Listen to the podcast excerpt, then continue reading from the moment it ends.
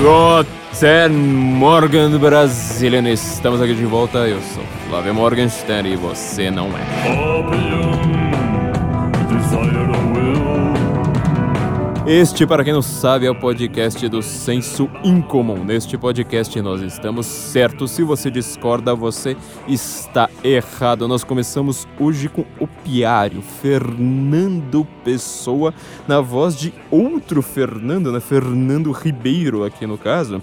É, do Munspa falando sobre ópio, que é um dos temas principais aqui deste podcast, deste episódio comemorativo de número 100!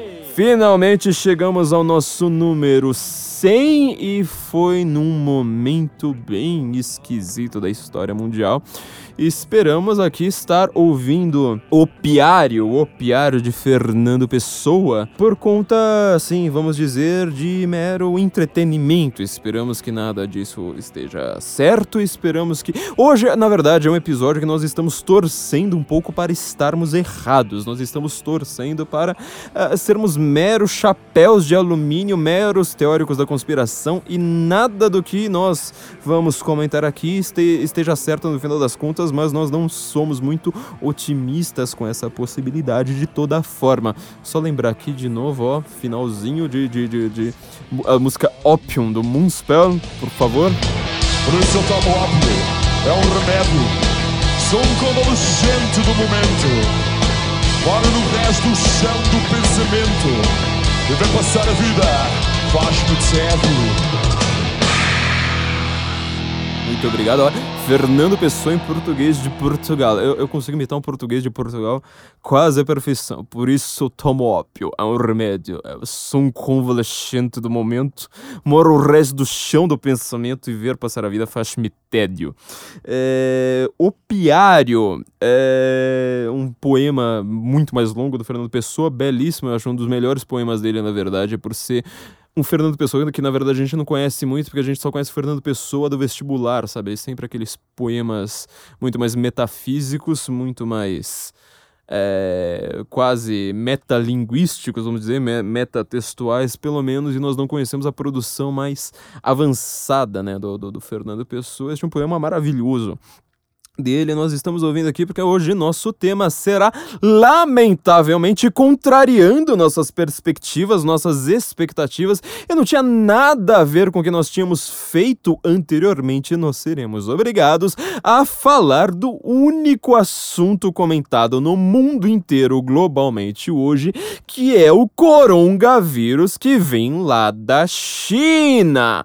A China que será analisada hoje ah, é, é, triste porque nós estamos acostumados a sempre falar sobre Grécia Antiga, sobre Antigo Testamento, e nós teremos de falar destes assuntos de uma maneira periférica e não falar justamente no nosso episódio 100. Aliás, vocês deram parabéns pra gente? Parabéns, parabéns. Grilos, é, acho que foi meio sacanagem, mas enfim, a gente a gente a gente a gente a, a gente se vê depois viu gente? É, é, é, eu sou uma pessoa é, com uma boa memória para o rancor ao menos tá? É, tenho, tenho essa excelente memória para manter. Sabe a lista da Arya quando ela quando ela vai dormir assim que ela vai falando todas as pessoas que ela vai matar um dia? Então eu faço isso todo santo dia desde pelo menos meus sete anos de idade. Então essa, é, é, é, inclusive atrapalhou a minha insônia, porque a minha lista hoje ela já tá com mais ou menos umas 200 páginas, então é, a gente, enfim, né, é, fiquem espertos. Nesse nosso episódio número 100, nós vamos ter que falar é, a respeito disso. Nós tínhamos, na verdade, gravado um outro episódio que era sobre temas muito mais relevantes para nós, tá? Muito mais agradáveis para todos nós, que somos pessoas de altíssima cultura, mas acabou não dando certo porque, bom, o mundo mudou, o mundo mudou muito rapidamente, muito pouco tempo. Eu tive que fazer uma viagem na hora que eu voltei, tipo, enfim, né? Tá, tá o caos estabelecido o mundo inteiro em desespero e todo mundo uh, confinado em casa, confinado. Aliás, é, eu acho que temos uh, o melhor áudio a respeito desse confinamento, que é este aqui. Because of coronavirus, you are going to be quarantined, but you have a choice. Do you A. Quarantine with your wife and child, or B. B. Muito obrigado, gente. Então a gente é, voltou em quarentena, voltou simplesmente paralisado. Eu tive que, bem, enfim, eu tô aqui obediente de quarentena. Já falei que eu vou continuar obediente de quarentena até o meu estoque de café acabar. Depois é cada um por si, meu amigo. Não tem conversa, não tem para ninguém. Na hora que meu estoque de café acabar, eu vou sair de casa com meu pé de cabra e, enfim, seja o que Deus quiser. Espero que todos, todos, todos os anjos estejam olhando por nós neste momento. É, mas eu acabei quebrando a minha quarentena, então a gente acabou não, não lançando o episódio sensacional que nós tínhamos feito, porque agora vocês só querem saber de corona. Vocês só querem saber de corona, vocês estão se atualizando pela Globo News e pelo antagonista o dia inteiro. Para se ter uma ideia de como este vírus é mortífero, ele chegou ao cúmulo de fazer uma coisa impensável, que foi aumentar a audiência da Folha de São Paulo, tá? A Folha de São Paulo tá comemorando assinaturas, as pessoas estão assinando Folha de São Paulo.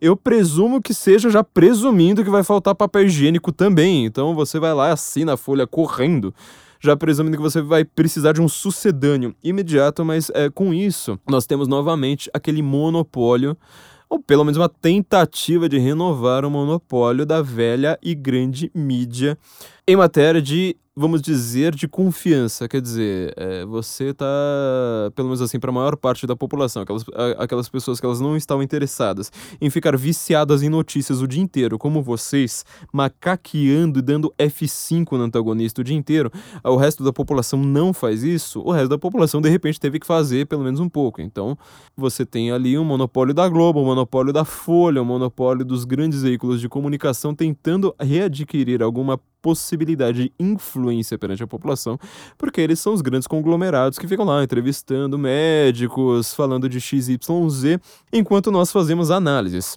Só que o que é interessante é que essa repetição, esse ad eternum da grande mídia, está tendo seus efeitos nocivos ainda mais claros agora, neste momento. Em primeiro lugar, é, no, no, no, Brasil, por conta de nós termos um presidente que não se dá bem com a mídia, e no final das contas a mídia ela fica cada vez mais descarada para tentar, para dizer claramente que ela não tá a fim de informar, ela tá a fim de derrubar, ela tá, ela tá com um projeto político. Quer dizer, a mídia ela não é um quarto poder como uma instância abstrata que é gerida por anjos, tá? Ela não é um quarto poder por isso, ela é um quarto poder porque ela é um quarto poder de interesse, tá? São pessoas com interesse, são pessoas que elas têm ideias políticas que elas querem levar para frente. Então, ela é, é este quarto poder ele está é, cada vez mais descarado também para, para as pessoas que estão se ligando, mesmo com o aumento da audiência da Globo, mesmo com o aumento das assinaturas da Folha, assim por diante, e eles não estão fazendo as análises que devem ser feitas, tá? A gente vai comentar aqui um pouco de uma maneira extremamente breve, resumida, um resumo extremamente grosseiro e que mesmo assim vai ser um pouco demorado. É, não vou conseguir ainda falar de tudo que eu preciso, mas pelo menos a gente vai tentar jogar algumas luzes sobre alguns aspectos que não, que não estão sendo debatidos hoje, que na verdade, assim, eu acho, depois que eu percebi o que, que, o que, que são essas coisas, quando estava estudando a respeito disso, eu percebi que a gente deveria saber isso quando a gente tinha, sei lá, 12, 13 anos, tá? Nossa educação ela deveria ser suficiente para você com 12, 13 anos já apontar essas coisas que eu vou apontar aqui para vocês. Bom, a gente vai falar um pouco sobre a China, tá? A China foi onde começou este vírus.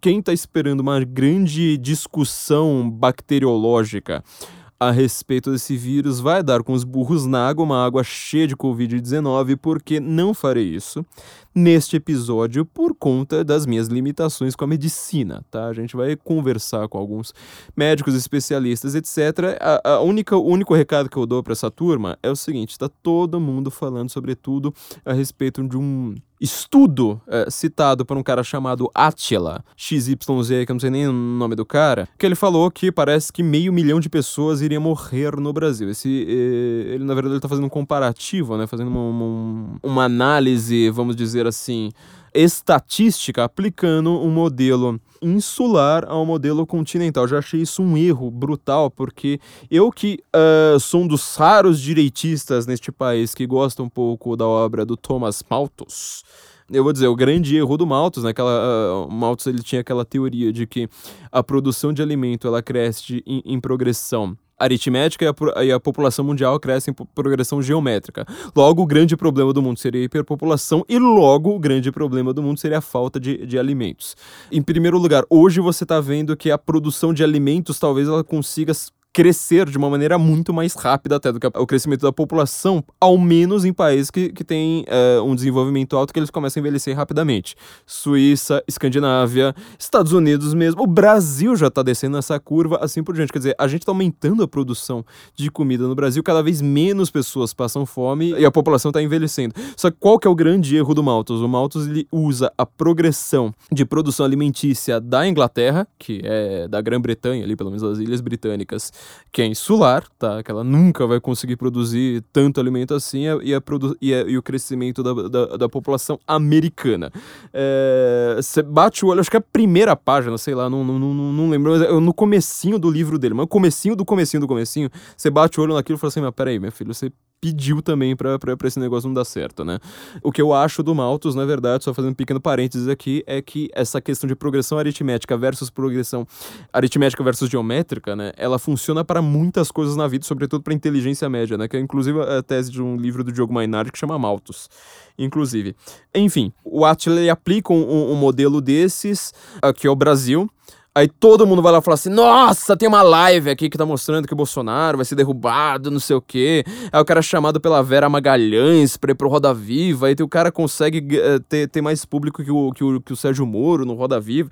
O Roda Viva da, da, da Vera Magalhães teve, teve um programa dela que tinha tweets assim com nada de RTs e três curtidas. Aí pelo menos ela acertou em público nessa, né? Conseguiu é, fazer o seu trabalho de derrubar o Bolsonaro a qualquer custo, né? como uma pessoa que está numa fundação que também é alimentada, é, pelo menos tem, tem, tem indicações ali, é, tem, tem, uma, tem uma gestão ali que é de funcionário público, como o próprio Augusto Nunes, ao contrário do que uh, a própria TV Cultura disse, o próprio Augusto Nunes falou assim: não, mas isso aqui é um trabalho público, não, não vem com essa aí, não, de que não é um trabalho público. Uh, o cara conseguiu fazer esse rebosteio gigantesco no Brasil o próprio estudo uh, original teve que refazer uh, os seus cálculos, agora eles estão presumindo, fazendo cálculo ali para 20 mil mortes e não meio milhão, como, como se presumia anteriormente. Na verdade, 200 mil, né? Acho que eram 200 mil, ele uh, diminuiu para 20 mil uh, no Reino Unido e o, o, cálculo, então, para o Brasil seria de, de, de, de 500 milhões. É um cálculo que não faz sentido, tá? A única área de, de, de exatas que eu entendo bem, tá? Além de... Uh, genética não é de exatas, né? Mas eu estudei genética até na faculdade, assim, eu, eu nunca errava um único exercício. Mas matemática, a única área que eu, que eu entendo alguma coisa é de estatística. Foi sempre que me salvou no vestibular, porque também é, era a única questão que eu, que eu nunca errava.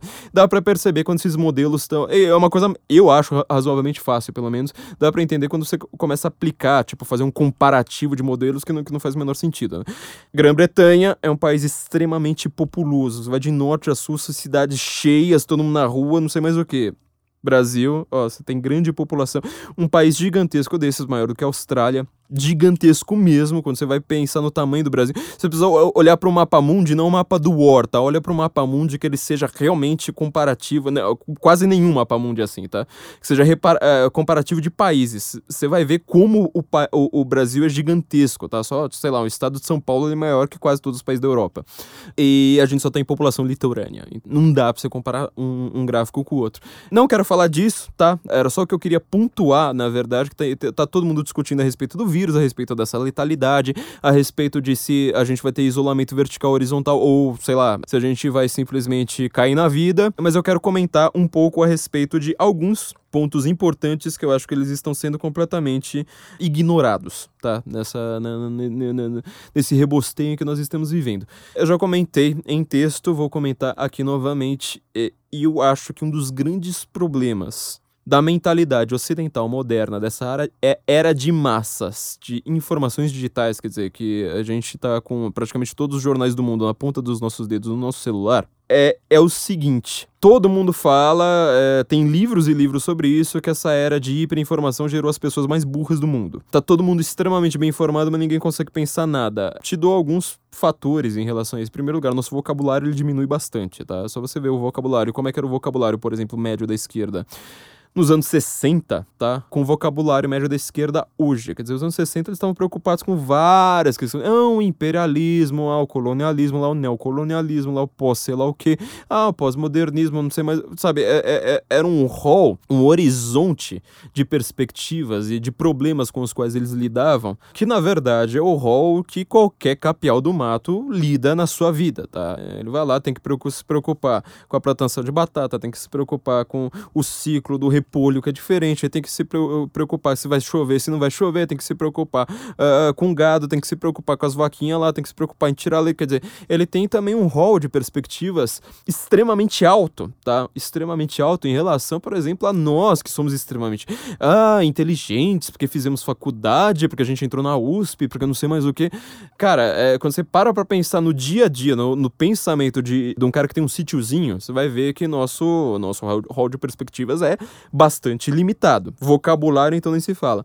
Vocabulário da esquerda atualmente ele é basicamente você colocar fobia e ismo. E na verdade são praticamente três, né? A gente analisou isso na nossa revista: homofobia, machismo. Como é que é o outro? Homofobia, machismo e. Enfim, é, é, é só aquilo, tá? Então, assim, a gente tá num, num, num, num momento de vocabulário muito reduzido. Mas o que é pior ainda dessa era de massas, e é isso que eu acho que tá, tá, tá sendo o grande, grande problema, é que quando você tem muita informação é, na verdade, eu não vou nem culpar as informações em si, é o problema das pessoas. Além de ter um vocabulário extremamente simplificado, pega qualquer texto jornalístico da década de 60. Tá? Eu, tava, eu, eu fiz uma pesquisa da década de 70 é, recentemente é, sobre jornais no Brasil. Você vê o vocabulário dos jornais, já era outra coisa. Isso a gente tá falando da década de 70. Você pegar um, um, um jornal da década de 20, Tá? Jornal, tá? Aquilo que todo mundo lia, que era tipo pro, pro bêbado da praça ler. O jornal, ele tem um vocabulário hoje que eu falo assim, mas não sei se tem dois jornalistas no Brasil que consigam ter o vocabulário daquele. Não sei se tem dois, tá? É impossível. Falando só de vocabulário, mas o que eu acho problemático de hoje é que você tá tão viciado em ficar no antagonista dando F5 o dia inteiro. Ah, mas eu, eu preciso me informar, então eu vou ficar lá na Globo News, ficar com a Globo News ligado o dia inteiro. Ah, então eu vou pra Globo, ah, não sei mais onde. Vou ficar vendo a folha o dia inteiro. Que você tem muita informação, mas você não faz o link, tá? O link entre uma informação e outra. Fazer o link é o que te torna inteligente. Você entendeu? Shakespeare, você acha que Shakespeare, que era um puta gênio, você acha que na hora dele fazer uma grande análise sobre um personagem, sobre um grande período histórico, tá? Vamos pegar um grande período histórico com personagens extremamente difíceis. Pega qualquer Henry do, do, do, do Shakespeare. São histórias, intrigas familiares ali mais ou menos complexas, períodos históricos extremamente turbulentos, pelo menos ali uh, pro período em que, ele, que eles estavam vivendo, com guerra, com não sei mais o que. Ele tinha que analisar aquilo ali historicamente, tinha que analisar dramaticamente, tinha que analisar a psicologia interna de cada um dos personagens, assim por diante. Você acha que ele fazia isso fazendo uma espécie de F5 no que seria o equivalente ao antagonista para a história? Ou você acha que ele fazia links? Ele falou assim: não, pega uma informação aqui, faço, faço link com aquela informação ali que parece não ter nada a ver, na hora que eu junto uma coisa com outra, falo: caramba, olha só como é que é. Isso é que faz gênio, tá? É, o gênio é o cara que faz links entre a informação. O, o, o, o, o burro é o cara que ele fica lá lendo o antagonista o dia inteiro, tá? Ele lê Tipo, o cara acorda e vê rede social, tá? É o cara típico que acorda e vê rede social e começa a ver todas as, uh, uh, as informações possíveis. É, você pode reparar todos os burros que, que, que, que, que você conhece. Não vou citar nome, mas tem, tem um cara que, que já, é, inclusive já foi do senso em comum, depois foi pro antagonista, sei lá o que, que ele tá fazendo hoje, mas assim, é um cara que ele tem orgulho de dizer que ele acorda e ele vai, fica vendo rede social ele se acha extremamente informado. Você vê, ele não faz um link entre uma informação e outra, ele só fica com a sensação do que as notícias estão te dando. Por isso que você precisa ter, não só fazer links, mas entender um pouco de como é que funciona pensamento, argumento, etc. Né? Porque são, tem, tem, argumentos por aí que eles não são lógicos, eles não têm premissa maior, premissa menor, conclusão. Aliás, falar em silogismo, né? Premissa maior, premissa menor e conclusão, eu acho que você uh, mata uh, quase todo jornalista do Brasil. Aí não sobra 10 numa sala, tá? Porque eles não fazem links, eles não são capazes de fazer silogismo, eles postam tweets e você vê que você fala assim, cara, mas a, premissa maior não, não tem nada a ver com a premissa menor, a conclusão, é, enfim, é, é, é terrível. E além do, de tudo, você precisa saber como é que alguns argumentos são feitos, que eles são feitos para te causar uma sensação, tá? Então, ó, a sensação de que o Bolsonaro tá caindo, sensação de que o Bolsonaro acabou de brigar com o Moro, sensação de que a gente tá fazendo alguma coisa errada porque nossa OMS define uma coisa diferente. Não, o, a, a dificuldade agora, neste momento, é você fazer links. Então, fala assim: pera aí, um jornalista disse que uma recomendação da OMS não foi seguida pelo Bolsonaro. Mas pera aí, eu não tenho que fazer um link com o fato de que o Japão também não seguiu uma recomendação da OMS. Sendo que o Japão tem uma população, uma cidade como Tóquio. Eu, eu lembro disso na década de 90, talvez década de 2000 no máximo. Mas Tóquio, naquela época, tinha mil habitantes por quilômetro quadrado. Quer dizer, se não, tiver prédio ali, você tem uma pessoa por metro quadrado. Quer dizer, um, um lugar muito mais cheio, muito mais aglomerado por si do que qualquer cidade brasileira, meu amigo, do que qualquer feira da Lapa, do que qualquer, sei lá, 25 de março. E eles não estão seguindo as recomendações da OMS também. Você tá falando que o Japão é ruim? Você vai falar isso, você vai falar que o, o Japão é uma ditadura, você vai falar... Sério, é, é, para pra pensar, para pra pensar nisso. Então, é, fazer esse link, entendeu, entre uma informação, o link é mais importante até do, do, do, do que as duas pontas. O link é que é a força. A filosofia medieval, que é a filosofia mais drasticamente robusta já inventada no mundo, a patrística escolástica, ela tá preocupada em te ensinar link. Ela não tá preocupada em ficar lá, nossa, mas você precisa ler o antagonista o dia inteiro. Não, ela tá preocupada em falar, mas espera aí, como é que você faz um argumento consistente? Como é que as pessoas te engabelam? Como é que você vai chegar aos absolutos? O que, que é relativo, o que, que é absoluto? O que, que é acidental, o que, que está no próprio ser? Sabe, você entendeu? É, ela vai chegando num, num, num grau de perfeição, num grau de robustez gigantesco gigantesco sem precisar uh, de, de, de, uma única informação. Bom, essa é uma longa introdução que eu faço a respeito dos problemas que a gente está fazendo e a gente vai fazer alguns links aqui hoje, tá? Já falei sobre isso. É, nossa grande dificuldade agora é fazer links em algumas informações. Então eu recomendo a todos que peguem seu chapéu de, de alumínio e vamos uh, um pouco adiante com a grande dificuldade que nós, nós estamos tendo no mundo de hoje. Em primeiro lugar, esse vírus começou na China, tá? Wuhan. É um ponto assim que tá todo mundo de acordo. Começou na China. China, é... vamos analisar um pouquinho é... a história da China, que tem 6 mil anos, a gente vai precisar falar de uma maneira extremamente rápida. Não quero comentar a respeito Uh, de muitos detalhes sobre a China como um, um, um, país. Eu quero analisar a relação da China com o Ocidente, na verdade, vamos dizer assim, de certa forma, pelo menos com o caminho para o Ocidente, pelo menos assim, o seu lado exterior em direção oeste, vamos dizer assim, uh, o caminho para o Ocidente. A China é um país que é gigantesco, tá? Sempre foi gigantesco, sempre foi bastante povoado. Em comparação com a Europa, era um país muito povoado desde sempre, tá? É, em um país poderosíssimo na produção de muitas coisas. Agora, a relação que ela tem, sobretudo com o Ocidente, é uma relação terrestre estabelecida por um, um vamos dizer assim, um, um território é, é, difícil definir isso com uma palavra, mas vamos dizer assim, um caminho que foi chamado no século XIX de Rota da Seda. Seidenstrasse, na verdade, né? era, um, era um nome de um antropólogo alemão, com muitas análises sobre isso. Quer dizer, os chineses, eles tiveram produção de seda, salvo engano, 5 mil anos antes de Cristo. Eu, eu, eu, eu tava com o livro, na hora que eu saí de casa, eu esqueci meu livro lá. Tem, alguns números possam, podem estar errados porque eu não tô com, com o livro aqui do lado, né? A Sombra da Rota da Seda. Na verdade, é um guia de viagem, né? Não é nenhum livro político, é um guia de viagem. É, começa, acho que 5 mil anos tá, antes de Cristo. Essa rota da seda. É, digita, quem, quem, quem não conhece, quem nunca ouviu falar sobre Rota da Seda, primeira coisa que eu falo, isso aqui é o que está acontecendo com o mundo hoje, tá? É o problema do mundo hoje, é o problema dessa Rota da Seda. Digita aí no Google rapidinho, olha quantos mapas sobre a Rota da, Rota da Seda existem, sobretudo mapas um pouco discordantes entre um e outro, quer dizer, não existe uma Rota da Seda, na verdade eram várias, isso foi basicamente o seguinte: a rota da a China, ela percebe, na verdade, em vários momentos históricos, né, isso não aconteceu uma única vez, foram em vários momentos históricos, que ela tinha uma grande produção de bens em que vários outros outras partes de, do, do mundo e do mundo de certa forma, muito mais rico do que a China, tinham interesse nesses bens, sendo que esses bens eram escassos no resto uh, desse mundo, pelo menos nesse caminho que se faz da China até, vamos dizer, o Mediterrâneo, tá? Eu tô colocando aqui de uma maneira extremamente grosseira, porque assim, a Rota do Oceano é exatamente para o Mediterrâneo, precisamente, assim por diante, mas enfim, pega aquele, aquela faixa litorânea, quer dizer, a China, ela passa ali pelo norte da África, passa pelo Oriente Médio, praticamente o Oriente Médio inteiro, tá? O que, o que, a gente hoje chama modernamente de Oriente Médio, esse, esse termo surgiu depois da, da, da, Primeira Guerra Mundial. Quem está fazendo Guten Morgen Go, por sinal, já logo vai saber sobre isso, né? É, nosso curso sobre a Primeira Guerra Mundial, a gente já vai chegar lá. É, a Rota da Seda passa por ali, passa pela Pérsia, tá? Pérsia.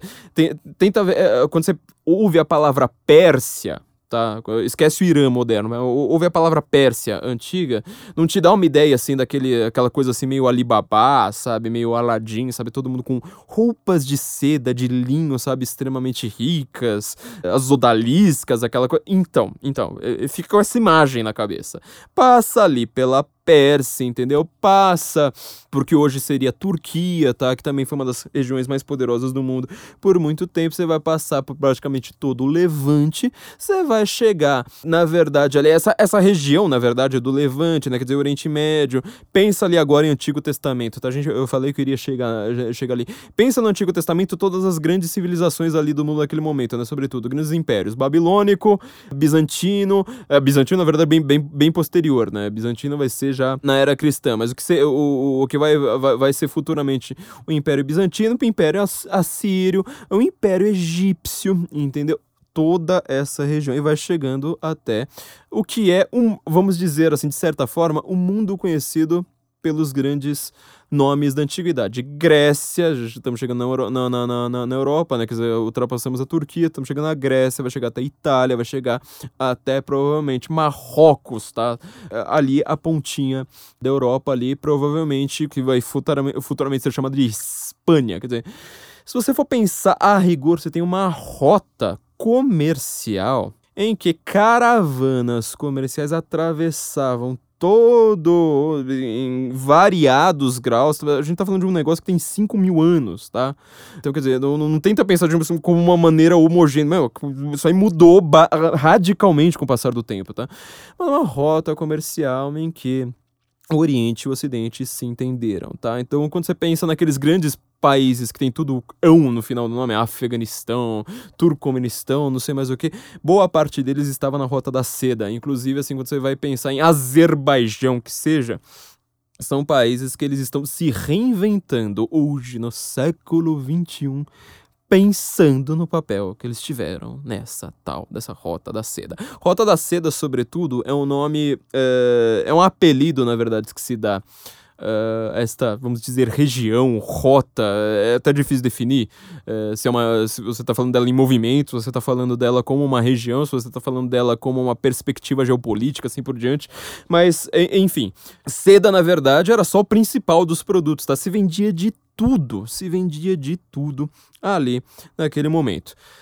A China passa por uma grande revolução na sua na antiguidade, tá? A gente tá falando aí anteriormente a Sócrates, bem anteriormente a Jesus Cristo, anteriormente a Grécia ser o que ela foi, quer dizer, provavelmente a época de Homero, um pouquinho depois de Homero, é, não, eu não lembro agora de cabeça também, é, mas o que acontece? Ela passa uma grande revolução chamada Confucionismo. Confucionismo, eu sempre achava engraçado esse nome porque todo, to, todos os os grandes nomes que vinham do Oriente, eles eram todos naturalmente orientais, né? Buda, uh, Lao Tse, é, Sun Tzu, assim por diante. Eu falava, como é que tem um tal de Confúcio ali, né? Aí que eu, que eu fui entender. O nome dele é Kong Fu Tse. É, em vez de ser Kung Fu, é Kong. É a única diferença. Kong Fu Tse, né?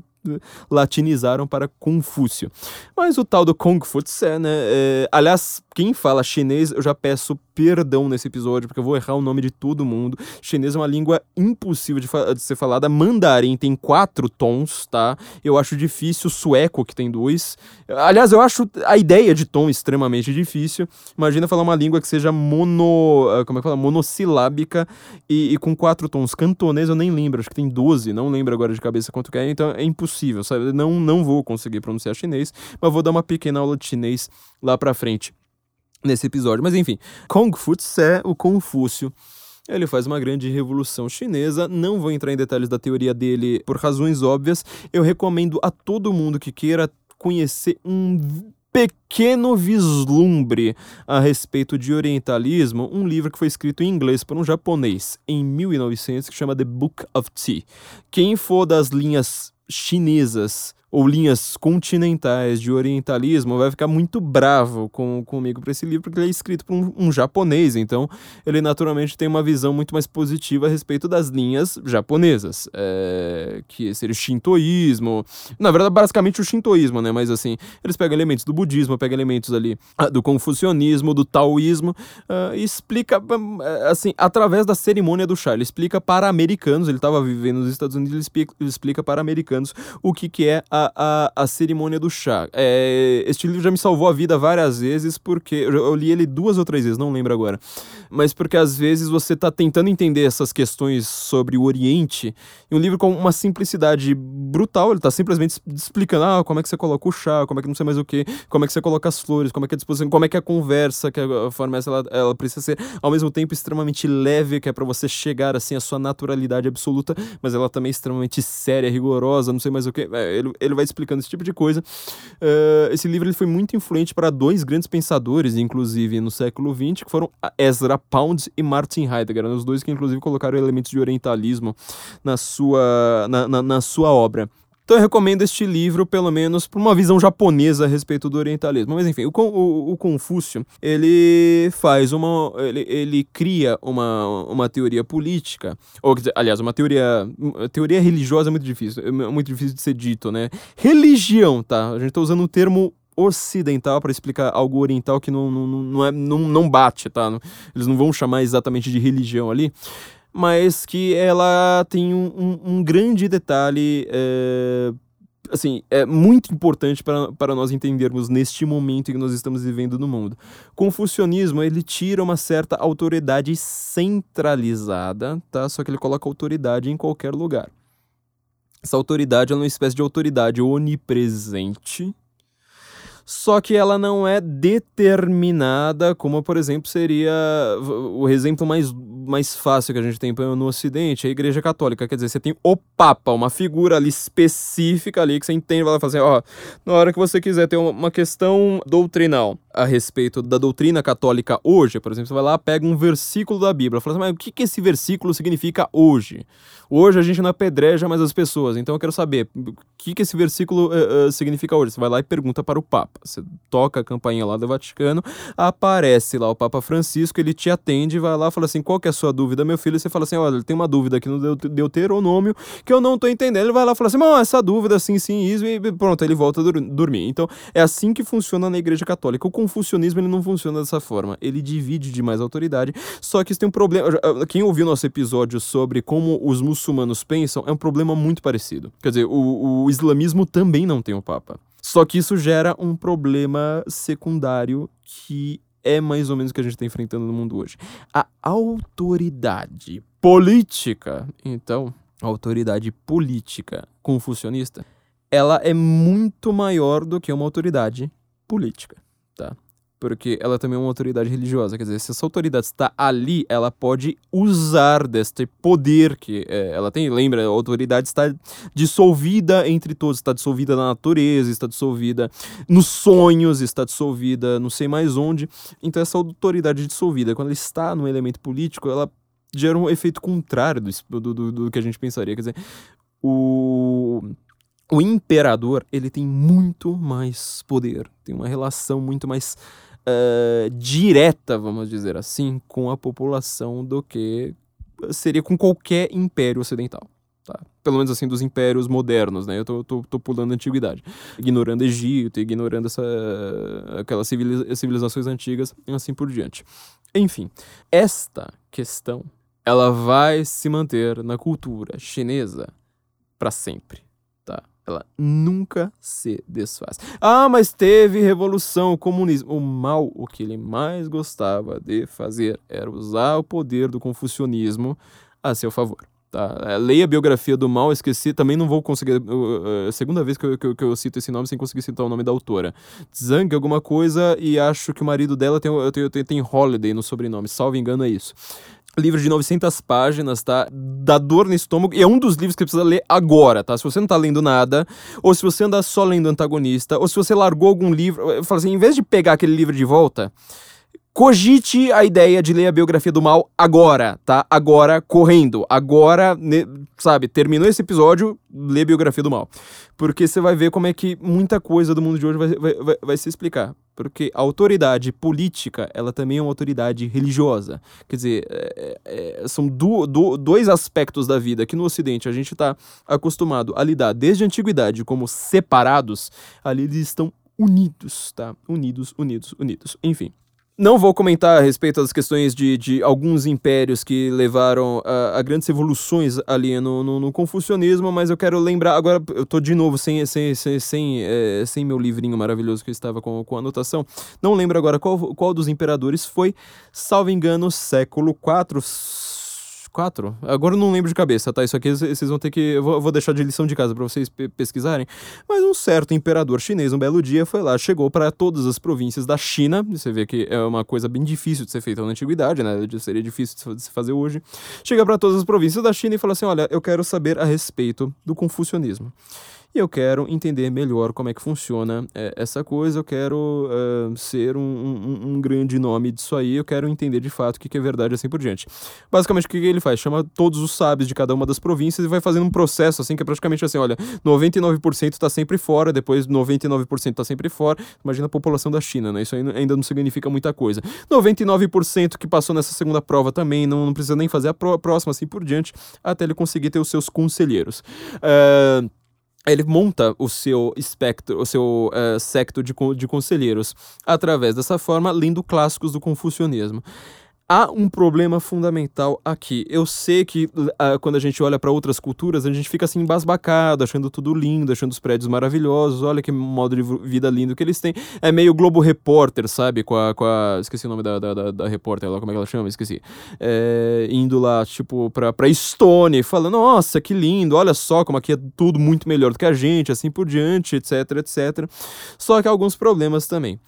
Por conta dessa, dessa concentração que se deu do confucionismo em, pouco, em poucas mãos, vamos dizer assim, em algum período histórico, a China, apesar de ser um país gigantesco, talvez de todo o Oriente seja o país que teve menos variedade cultural uh, em muitos anos. Quer dizer, você vai. Você pensa no, no, no, no Japão que é uma ilhota, minúscula, um país extremamente diminuto, tudo bem que uma população gigantesca bastante apertada, mas consegue lá ter budismo, ter shintoísmo, não sei mais o que.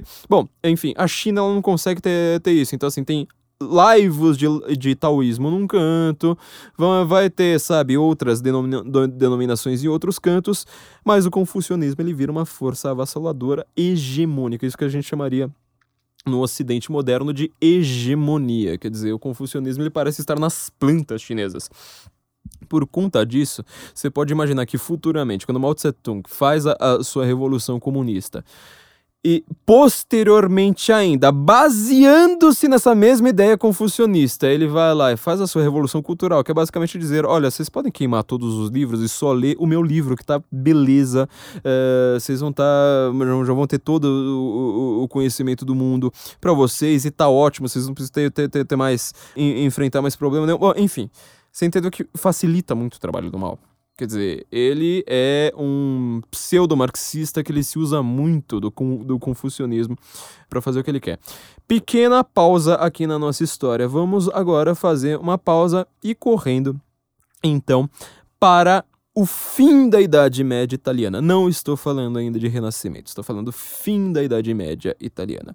Idade Média italiana, a Itália é o país mais urbano da Europa neste momento, quer dizer, até hoje você vê muitas cidades é, muitos, nome, muitos nomes de cidades que, que têm história, afinal era Império Romano, né? Então já, já era urbana antes de ter feudalismo, por sinal.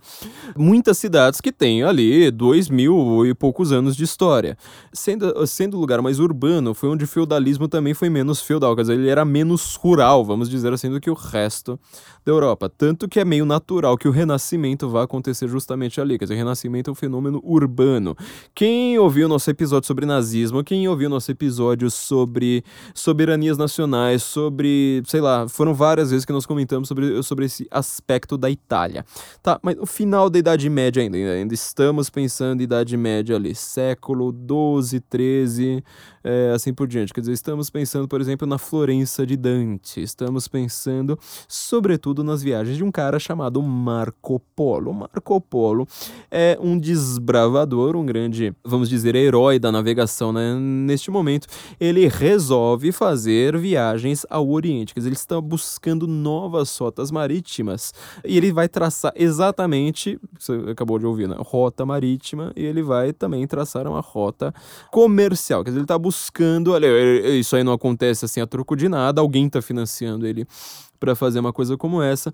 E ele vai lá, ele vai traçar justamente a rota da seda. Tá? É, há muita disputa histórica a respeito do valor de fato das viagens de Marco Polo. Porque, por exemplo, Marco Polo, ele. Eu acho que o, argumento mais fundamental para mim é que ele fica descrevendo tudo. O que, que o imperador escreveu, o que, que o imperador falou para ele, o que, que o imperador isso, o que, que o imperador chinês aquilo, não sei mais o que. E ele não fala que os chineses usam hierógrafos. Eu acho que é meio esquisito você se esquecer disso, tá? Acho bem esquisito.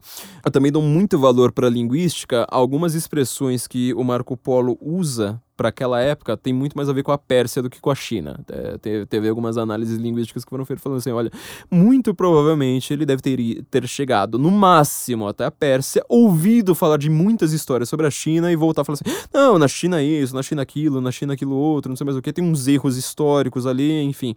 É, não vou entrar nesse debate, obviamente, porque eu nunca pesquisei isso a fundo, eu simplesmente acho curioso. Olha, o primeiro livro inteiro que eu li na minha vida foi, uma versão infantil de As Viagens de Marco Polo. É, e ele traça exatamente essa rota comercial. Vamos fazer aqui, é, logo após Marco Polo, o que, que acontece? após, antes, agora talvez esteja meio confuso, mas enfim. Nessa época aqui de, de, de Marco Polo, o que acontece? Você tem essa rota uh, da seda, que ela uh, tem, é uma, vamos dizer, estabelece um convívio diplomático e comercial entre o Ocidente e o Oriente desde a antiguidade, certo? Egito, sabe? Quando Egito vai conhecer suas primeiras civilizações ali a, a, ao seu redor, fenícios, não sei mais o que, mas assim, quando vai ter comércio, sabe? depois da biblioteca de Alexandria, sabe? Quando o, o, Império Egípcio não é mais aquilo que a gente pensa, né? De faraó, construindo pirâmide, etc. O, o Egito, Egito já se modernizando, vamos dizer dizer assim, lá no final da, da antiguidade, o que, que ele vai conhecer? Chineses. As, religiões que vão, vão, vão, vão surgindo ali, tem muita gente que faz essa análise a respeito das influências das religiões orientais, por exemplo, no pensamento helenístico tardio. Helenismo é justamente o período em que a, a Grécia ela conquista pelo menos, sei lá, quase todo o mundo conhecido, né? Exceto a China, exceto a China. Onde que é, é, é, a grande piada que se faz com o Alexandre o Grande, né? O Alexandre o Grande foi conquistando, conquistando, chegou à Índia, não sei mais o que. Quando ele viu o elefante, ele viu e falou assim: peraí, essa, essa é uma máquina de guerra nova, pff, volta. Quer dizer, ele não aguentou conquistar a Índia e quando ele ouviu falar da China, ele falou assim: tem, tem coisa ali eu, com a qual eu não, eu não mexo, né? Mas no helenismo tardio, quer dizer, quando você já conhece tudo ali, já tá tentando ter um certo convívio assim por diante. Enfim, toda essa região aí, ela, ela estabelece, pelo menos, se não é contato com o chinês, ou contato com o cara que comercializou com o chinês, ou pelo menos o cara que comercializou com o cara que comercializou com o chinês, não sei mais o que. Primeiro, primeira lição da, da, desse episódio, tá? Você vai achar na do Renascimento, talvez até, sei lá, no, no começo do feudalismo ali, mas assim, Idade Média tardia, etc., as sopas europeias já eram made in China. Tá? Era tudo made in China. Então não acho que isso aí é uma, uma, uma, coisa novinha, tá? Não acho que isso aí é uma, uma coisa que aconteceu hoje. E não acho que esses chineses que estão sabe, colonizando o Ocidente, e o principal trabalho deles é em lavanderia, é em, em confecção, sei lá, qualquer coisa ligada à roupa, não acha que isso é acidental, tá? Não acha que isso é acidental. Ele tá fazendo uma coisa que se faz há 5, 6, sei lá, 7 mil, talvez mais do que isso sem ser documentado historicamente. Ele está refazendo, continua fazendo a mesma coisa que seus antepassados fizeram por milênios, tá? No Ocidente, a única categoria de pessoa que sabe mais ou menos o que seus antepassados fizeram há 5 mil anos são judeus. E eles são os únicos que catalogaram. Por isso que tem, tem, tem livro lá, que é livro da, da, das gerações, não sei mais o que, tudo no Antigo Testamento. Quer dizer, o único ocidental que sabe disso é o judeu. O italiano italiano não sabe, o português não sabe, é, o escravo não sabe, é, o índio não sabe. A gente não sabe. A gente não, a gente não, não, não manja dos paranauês.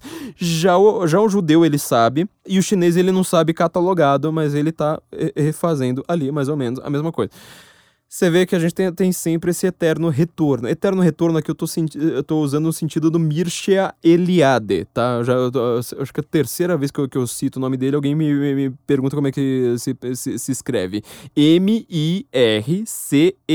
Mircea Eliade. Aí é fácil, né? E-L-I-A-D-E.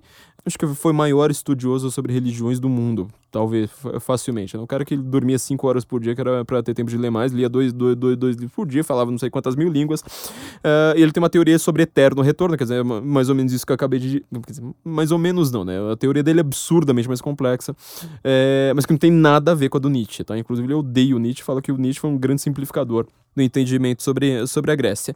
Enfim, você entende que logo, logo a gente vai estar tá um pouco. Os europeus vão estar tá um pouco cansados dessa história de você só comercializar com o cara que comercializou, com outro cara que comercializou, que ele entende todos os bandidos da, da estrada, que ele sabe para quem paga, paga a propina, que ele consegue atravessar ali por um, por, um, por um atalho que ninguém percebe, porque sabe, aí eu começo a se formar exatamente uma coisa chamada monopólio.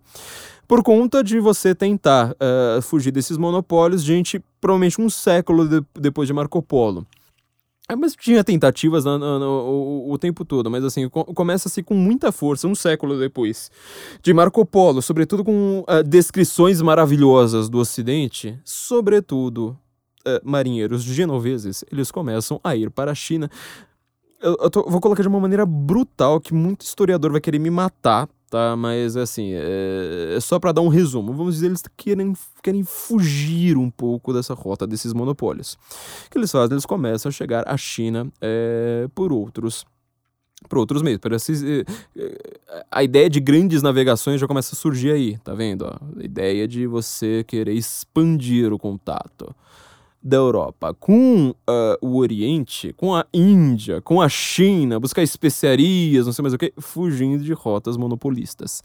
Tá? É difícil você falar fugir da rota da seda, porque assim, vai ter gente que vai falar assim, se ela é uma rota e não uh, um lugar geográfico, significa que se você deu uma volta e chegou no mesmo lugar, tá, tá, você não fugiu da rota da seda. Mas, é, mas você, entendeu mais ou menos o que eu quero dizer, né? Não, não, não quero entrar nessa, nessa, grande, nessa grande discussão, mas grandes Uh, marinheiros genoveses começam a buscar uh, outro, outros caminhos para a China, sobretudo no século XIV, acontece uma coisa extremamente curiosa para isso que a gente está ouvindo. Eles voltam da China com várias sedas especiarias e bugigangas e produtos made in China para vender nos camelôs uh, e todas essas coisas que a gente está extremamente acostumado, eles também voltam com uma coisa além. Eles voltam com um uma coisa chamada peste bubônica. A peste bubônica, ela surge na China, ela entra na Europa através da Itália. Eu falo, o mundo se repete bastante, né? O grande tema do Guten Morgen é mostrar como o mundo se repete. Bom, é, é, é, eu fiz toda essa, essa volta nessa pausa só para falar disso. Bom, enfim. Vamos fazer agora uma nova, um novo caminho aqui, que é onde que eu, que eu, que eu não vou nem usar a palavra caminho, vai. Vamos, vamos, vamos pular agora, tá? Uh, cronologicamente para tempos bastante atuais, tá? Uh, a gente já falou aqui a respeito da, da relação do Mao Tse uh, século XX já, Revolução Comunista, assim por diante, com o confucionismo. O que acontece? O Mao Tse Tung, ele morre, quem entra uh, em seu lugar é, é um cara famoso, né, pela frase, né? Não importa qual a cor do gato, desde que ele coma o rato. Quer dizer, você já teve uma modernização do comunismo. Essa frase, o que, que ela quer dizer? O cara tava lá falando, eu tava todo partido comunista depois falando para ele o sucessor do mal, Deng Xiaoping, autor dessa frase, ele estava querendo dizer justamente isso. Tava toda a cúpula do Partido Comunista falando, mas espera aí, você vai começar a fazer comércio internacional, não sei mais o que. Ele tá, ele vai lá, ele, dá, dá, ele solta essa frase: não importa a cor do gato, desde que ele coma o rato. Basicamente o que ele está querendo dizer, tá? Quer dizer, tem muitos sentidos para essa frase, né? Chineses eles gostam de usar esse tipo de, uh, de, de, de, metáfora, você vai ver ali no livro do Mao Tse Tung. Só que basicamente o que ele estava querendo dizer ali naquele momento, Deng Xiaoping, é que tava as pessoas falando, mas espera aí, meu amigo, uh, comércio é contra o que a gente pensa.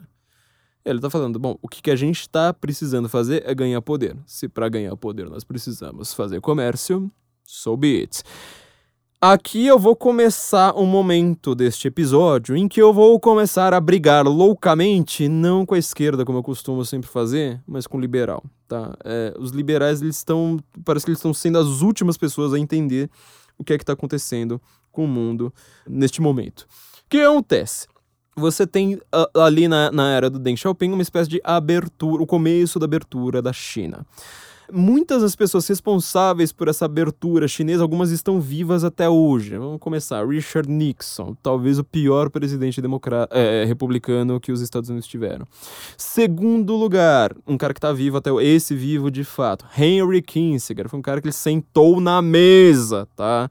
Inclusive com Mao Tse Tung, tá? Sentou na mesa de falar, tipo, ó, oh, vamos conversar, a gente precisa, sei lá, ver aí o que, que dá para fazer, né? A, a, a China tá? Ela já estava com bomba atômica. A China já tinha conquistado muitas coisas é, imprescindíveis e basicamente o que o Ocidente fez, tá? Sobretudo essa política do Henry Kissinger, foi basicamente falar: chineses, se tá faltando alguma coisa, a gente vai te dar. A gente espera que algum dia vocês vê, comece a falar: nossa, como os Estados Unidos são bonzinhos tá? Como os Estados Unidos são fantásticos, só que não é assim que vai funcionar. Tá? Enfim, a gente tem uma, uma grande abertura comercial da China. Só que essa abertura comercial, ela não acontece como liberais esperam, sobretudo por causa de um outro período histórico. Agora eu vou voltar, tá? Tô, tô, tô dando aqui é, o, o, panorama. Eu tive que pular um período histórico. Vamos voltar agora na cronologia. Desculpa por fazer esse salto, mas é só porque eu queria deixar essa parte pro final uh, de alguma forma. O que a gente consegue perceber, então, né, uh, até o presente momento, sobre a situação da China atual, é que a China é um grande país que está fazendo comércio internacional, sendo que ela não faz comércio nacional. Ela continua sendo Partido Comunista. Na última reunião do PCC, não, não, não, chama reunião, é simpósio, esqueci agora como é que é como é que é o nome, é, mas é um, uh, seria equivalente a eleições para ele, que é quando Xi Jinping agora ele vai lá e consolida seu poder loucamente. Adivinha o que foi feito? Você acha que ele foi lá e falou assim: olha, gente, Karl Marx já era, marxismo é o cacete, o negócio agora é fazer comércio, agora nós somos todos capitalistas ortodoxos, nosso negócio é encher o rabo de dinheiro é, e a gente tá aqui para mandar esse negócio de comunismo aí às favas e quem acredita em comunismo ainda vive na, na, na, na Guerra Fria. Gente, vocês não sabem que, que, que o Muro de Berlim acabou, é, vocês não. Aliás, Muro de Berlim, para quem não sabe, foi uma ideia de um chinês, de um certo Mao Tse Tung, porque ele tinha um país que tinha uma grande muralha ali, que é a própria definição da China, tá? Uh, e ele sugeriu uh, ao Walter Ulbricht, falou assim, mas por que você não faz a mesma coisa? Já que você tem esse problema aí com Berlim, é só circular. Faz um, faz um muro ali ao redor, você fica com uma ilha comunista no lado capitalista da coisa. Enfim, né? Então, assim, acabou o Muro de Berlim, daqui a pouco a gente derruba a muralha da China também. O nosso negócio agora é se modernizar, vamos fazer comércio com todo mundo, sobretudo com liberais brasileiros. Vamos, sobretudo, agora abraçar o capitalismo e abraçar o capitalismo isentão. O que a gente mais quer agora é abolir qualquer resquício de marxismo que nós tenhamos e virarmos basicamente bundões como os isentões brasileiras. Foi isso que foi dito no último congresso, lembrei a palavra. Congresso do Partido Comunista Chinês. Não, não foi. É, o último congresso do, do, Partido Comunista Chinês diz que o marxismo está mais forte do que nunca, de que eles estão consolidando seu poder internacionalmente, de que a China será um grande país novamente, bababá, babá, babá. E qual que foi o grande recado de Xi Jinping para os chineses? É, antes da gente voltar ao período histórico que eu falei, qual que foi o último recado de Xi Jinping aos chineses? Foi falar, e nós vamos reestabelecer a rota da seda. Só fazer um, um rapidíssimo parêntese, assim, por exemplo, eu vejo os podcasts da concorrência e jornalista brasileiro uh, especializado em política internacional, uh, comentarista do New York Times, que tem doutorado em, em, em Princeton, uh, esse tipo de coisa. Toda hora, na hora eles comentarem alguns assuntos, vão lá falar, por exemplo, ah, Turquia, será que o Erdogan ele vai ficar do lado da União Europeia, vai modernizar a Turquia e deixar a Turquia uh, europeia, entrando na União Europeia pró-Ocidente, ou será que ele vai virar um novo espécie de, sei lá, recriar o Império Otomano, virar uma espécie de sultão lá e ele vai ficar completamente pró-árabe e assim por diante? Eles discutem esse tipo de, de coisa com base nas últimas notícias que saíram.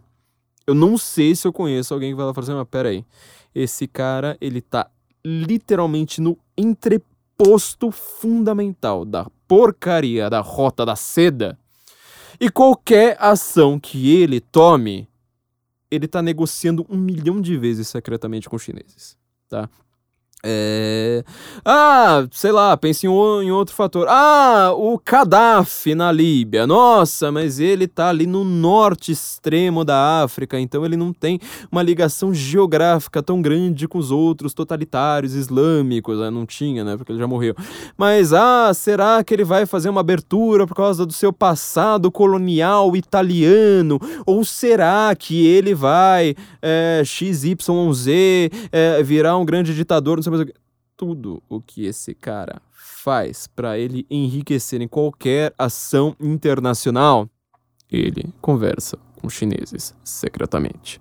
Tá? Então, sabe aquela expressão combina com sussos? Quando você tá no, no, no, na rota da seda, você fala combina com chinês. Ninguém. Ah, Turcomenistão. Ah, não sei o que. Todos estes países, eles são pecinhas de um tabuleiro em que a China tirou a carta do War, que é conquiste a rota da seda, e mais dois continentes à sua escolha. A gente já vai, já vai entender quais são esses continentes, apesar de ser uma coisa óbvia para vocês. É, por que, que a ideia de comércio com a China, essa, essa ideia de que, que liberal tem, tipo, ah, é só privatizar que a gente diminui potencia, o poder do Estado e pronto, teremos liberdade. Funciona? Não, não funciona. Internacionalmente, sobretudo, não funciona. Tipo, você tá pegando uma dicotomia que funciona para uma repartição pública. Ah, ó, se você vai ter é, é, o que eu gosto do liberalismo, tá? É parte do liberalismo que eu gosto.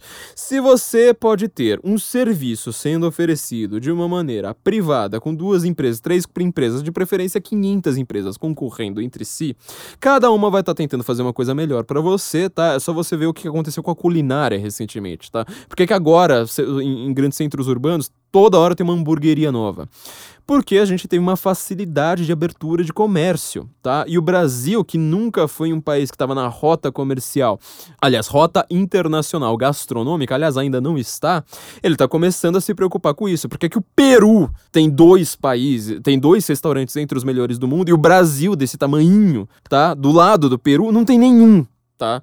É, então a gente tá começando a se preocupar com isso, grandes centros urbanos vão lá falar assim, ah, não, não vão comer sempre a mesma comida, assim por diante. Você começa a, a, a ter isso. Por que numa repartição pública não dá? Porque a mesma pessoa, que se ela estivesse trabalhando, sabe, às vezes inconscientemente, quem for da, da, da psicologia, sobretudo comportamental, sabe disso muito bem. É, a mesma pessoa que se ela tivesse, sabe, numa cafeteria, ela estaria preocupada ao máximo para te agradar numa repartição pública como aquilo ali é um monopólio. Uh, ela tá pr praticamente entendendo que ela tá fazendo um favor para você, porque você é obrigado a ir para lá, sabe? Se, se ela te maltratar, você vai continuar lá e continuar indo lá no dia seguinte, assim por diante, ela vai te tratar mal. Essa é a parte do liberalismo que eu gosto. Eu gosto da ausência de monopólio, de quebrar monopólios Só que a gente vai entender que o comércio internacional não funciona dessa forma, tá? Os chineses, eles têm um histórico em relação ao Ocidente revanchista, tá? Esse histórico é revanchista por conta de uma coisa. Vamos voltar lá à história que a gente tá falando de Confúcio. Confúcio, o imperador então chinês, na verdade, ele tem sempre este, esta predominância de sabedoria em relação ao confucionismo, porque assim, assim como Rasputin estava aconselhando o Tsar ali no, no, no, no Outbreak, no momento em que o mundo vai entrar na Primeira Guerra Mundial, os chineses, os imperadores chineses sempre têm a maior autoridade em confucionismo do mundo como seus Rasputins, como seus grandes conselheiros, tá? Você entender muito de, de, de, eh, de, de confucionismo através de, de, leitura dos clássicos, não sei mais o que. Em primeiro lugar, você causa aquele eterno, aquela, aquela eterna uh, repetição, quer dizer, você tá sempre lendo os mesmos livros, tá? Você tá sempre tendo o mesmo mind frame para tudo, você tá sempre tendo um horizonte uh, de autorreferências uh, se retroalimentando numa comorbidade bizarra e que manteve a China, de certa forma, extremamente atrasada em relação aos seus vizinhos. É só você lembrar, aliás, eu esqueci de falar isso quando eu estava falando de, de, de, Marco Polo, né? que é a grande questão do Marco Polo, de quem que ele fala bastante de um tal de Kubla Khan. É, quem que esse cara é um mongol, tá? É um mongol de uma elite mon mongol, mongolesa, sei lá como é que você fala isso. Mongol aqui, tô falando da Mongólia, tá? Não tô falando, sei lá, da, da, da enfim, coloque o nome do jornalista que você quiser aí. Mongol, que estava dominando a China na, na, naquele momento ali do Marco Polo, né? Ali no século XII, né? Marco Polo do, do, do século XII. Então ele tá lá sempre falando da, da diplomacia, não sei mais o que, e os mongóis estão dominando a China. Lembra que a gente vai ter muralha da China, né? Tipo, por causa das invasões mongolesas, assim por diante. Desde a antiguidade, você já teve Gengis Khan, um grande conquistador mongolês, etc. Gengis Khan que ensinou o seu exército a cavalgar rapidamente com os cavalos e atirar flecha quando o cavalo tá com as quatro patas no alto, que assim, é, mesmo em número muito menor, eles conseguiam é, ter uma letalidade absurdamente maior, assim por diante. E os mongóis, então, eles dominam um país muito maior que eles. Se você não conhece isso, dá outra pausa aqui, ó. Vai lá no Google Images não vou falar que você tá na academia porque eu sei que você não tá, porque você tá de quarentena. Você provavelmente tá lavando louça e você também não tá no trânsito porque você está de quarentena, tá? Então dá, um, dá, dá, dá uma olhada no Google Images agora e veja mapa da Mongólia com o mapa da China, o mapa do Oriente ali. Você vai ver que a Mongólia é um país razoavelmente grande, tá? Não, não é um país minúsculo, só que ele é minúsculo em relação à China. E sobretudo agora, é, vá à Wikipedia e veja população da Mongólia contra a população da China. Mesmo com aquele tamanho da Mongólia, ela parece um país praticamente deserto, tá? Quer dizer, ela tem uma população minúscula hoje, ridiculamente minúscula. Só que a elite mongolesa, ela dominou a China na antiguidade, dominou a China na época do, do, do, do Marco Polo, assim por diante. Então, e, e o Marco Polo tá sempre conversando sobre o tal do imperador mongol, tá? Essa que é, que é, a grande questão ali, né, das viagens do Marco Polo. Enfim, mais uma. Uh, vamos, vamos agora dar um salto. Lembrar já de Revolução Industrial, etc. Quer dizer, por conta desse negócio de confucionismo que eu tô falando, uh, a China ficou extremamente atrasada tá? Então, assim, você pensa no Japão, ele já tá. Mesmo o Japão, que ele é feudal até fins de século XIX começo do século XX, sobretudo fins de século XIX, né? Quando vai ter a guerra, a guerra russo-japonesa em 1905, o Japão dá um pau na Rússia, que é um país muito maior todo mundo falou assim: opa, pera aí, né? Quer dizer, os japoneses estavam começando a te tecnologia muito mais avançada. Uh, Inglaterra, nem se fala, né? O país da Revolução Industrial. Ocidente inteiro, assim por diante. Rússia, até a Rússia, que era. A Rússia, para você ter uma ideia, os mujiques, no começo da Primeira Guerra Mundial, mujiques, o camponês, o trabalhador rural russo, ele tá usando uma tecnologia do Império Romano. Tá? A Rússia. Quando você fala assim, ah, a Rússia ainda era feudal. Não, não era. Ela era pré-feudal. Ela era extremamente atrasada, de uma maneira assim que você fala, cara, é, tecnologias básicas que, sei lá, o Brasil tinha na época, a Rússia não tinha. É um país extremamente atrasado. A China, às vezes, ela tá pior ainda, tá? É, pra você ver, assim, o grau de atraso que essa concentração de poder, essa, essa, essa, volta sempre aos mesmos temas, ela gera a China. Tanto que a China, apesar de ser gigantesca, ela foi particionada, ela é um, um, um país que estava ali no auge do, do, do, colonialismo, ali numa disputa entre Inglaterra, Inglaterra brigando com a Rússia, tem a invasão da Manchúria, né, que é aquilo que a gente... E, e, uma das poucas coisas que a gente estuda sobre a Primeira Guerra Mundial, né, os russos chegando na, na, na, na, na Manchúria, Inglaterra, Inglaterra falando, peraí, como é, que é, como é que é esse negócio? Então a gente vai ter alguns problemas, quer dizer, a Primeira Guerra Mundial poderia, de certa forma, se ela tivesse ocorrido, sei lá, o assassinato em Sarajevo tivesse acontecido dois anos antes, três anos antes, imagina dez anos antes, poderia ter colocado a Inglaterra contra a Rússia e não como aliada da Rússia, entendeu? Seria uh, Alemanha, Inglaterra, etc., contra Uh, os russos, né? Quer dizer, a Alemanha não, não teria na Primeira Guerra Mundial ter que dividir seus exércitos para brigar de um lado e brigar do outro, né? Então é, é pra você ver como é que, as, é, como é que essas coisas são. A, a China, ela é basicamente ali, é, vamos dizer, no, no século XIX, basicamente um lugar que você vai lá e fala assim: olha, não tem potencial militar nenhum. Chega lá e quem chegar primeiro domina tá? É, essa foi a grande, o grande momento do, do, do colonialismo no mundo. Colonialismo, tá? É, ele é feito de que forma? E aí você vai entender de, completamente o revanchismo chinês hoje. Colonialismo, ele é feito de que forma? Basicamente, tem um filme que ele mostra isso muito bem, que agora eu esqueci o nome do filme, mas é, ele mostra a primeira leva de soldados americanos que chegou no Afeganistão depois do 11 de setembro. É, procurei que vocês vão achar. É um filme fácil, é um filme de, é um filme de guerra, dos filmes de guerra recentes é um do, do, do, dos mais famosos.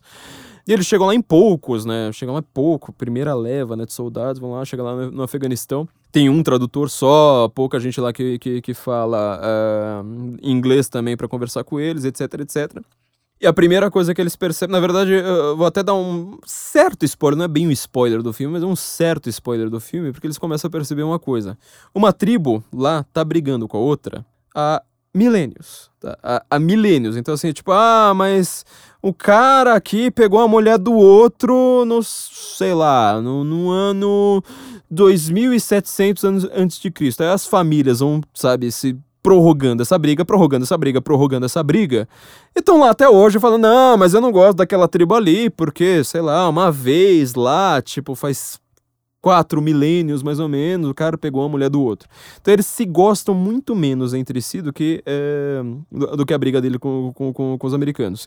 Tanto que eles vão lá e, e começam a perceber que o, o amigo deles não tá levando ele só para combater o Talibã, que faz parte dessa tribo inimiga. Tá querendo combater também. Eu falo assim, ah, mas aquele cara também é um desgraçado, você precisa me ajudar a dar um tiro nele. Eu falo, mas esse cara não tem nada a ver comigo, por que, que eu vou dar um tiro nele? Não, mas é, para você me ajudar, tem que. Você entendeu? Então, como que o colonialismo. Isso aconteceu, tá? Em qualquer lugar do mundo que teve uma presença, vamos dizer, colonial. Como que o colonialismo se dá? Ele vai lá, basicamente facilita o trabalho para uh, alguém que seja potencialmente seu amigo e destrói ou, sei lá, prejudica quem vai é, prejudicar os seus interesses. É, essa dinâmica ela é inalterada, tá? Acho que não sei se em algum período histórico uh, alguém eh, acho que a diplomacia vai ser diferente, mas é basicamente o colonialismo é isso, porque assim, você não chega com tanques lá, você não chega simplesmente anexando territórios, tá? A ideia de colonialismo é, é justamente o contrário. Você vai lá, faz aquele governo virar um proxy seu, virar um subalterno seu. Você vai lá e fala assim: olha, é, você, por exemplo, imagina, sei lá, nos dias de hoje, vamos dizer que os Estados Unidos é, estejam com interesse de prender o Maduro. Vamos supor isso, que não tem nada a ver com a realidade, e não vamos nem supor que nesta semana tá? Já que tá, você tá tentando entender o mundo moderno, vamos nem supor que nesta semana especificamente, Washington tenha de, de, uh, uh, oferecido 15 milhões pelo paradeiro do Maduro tá?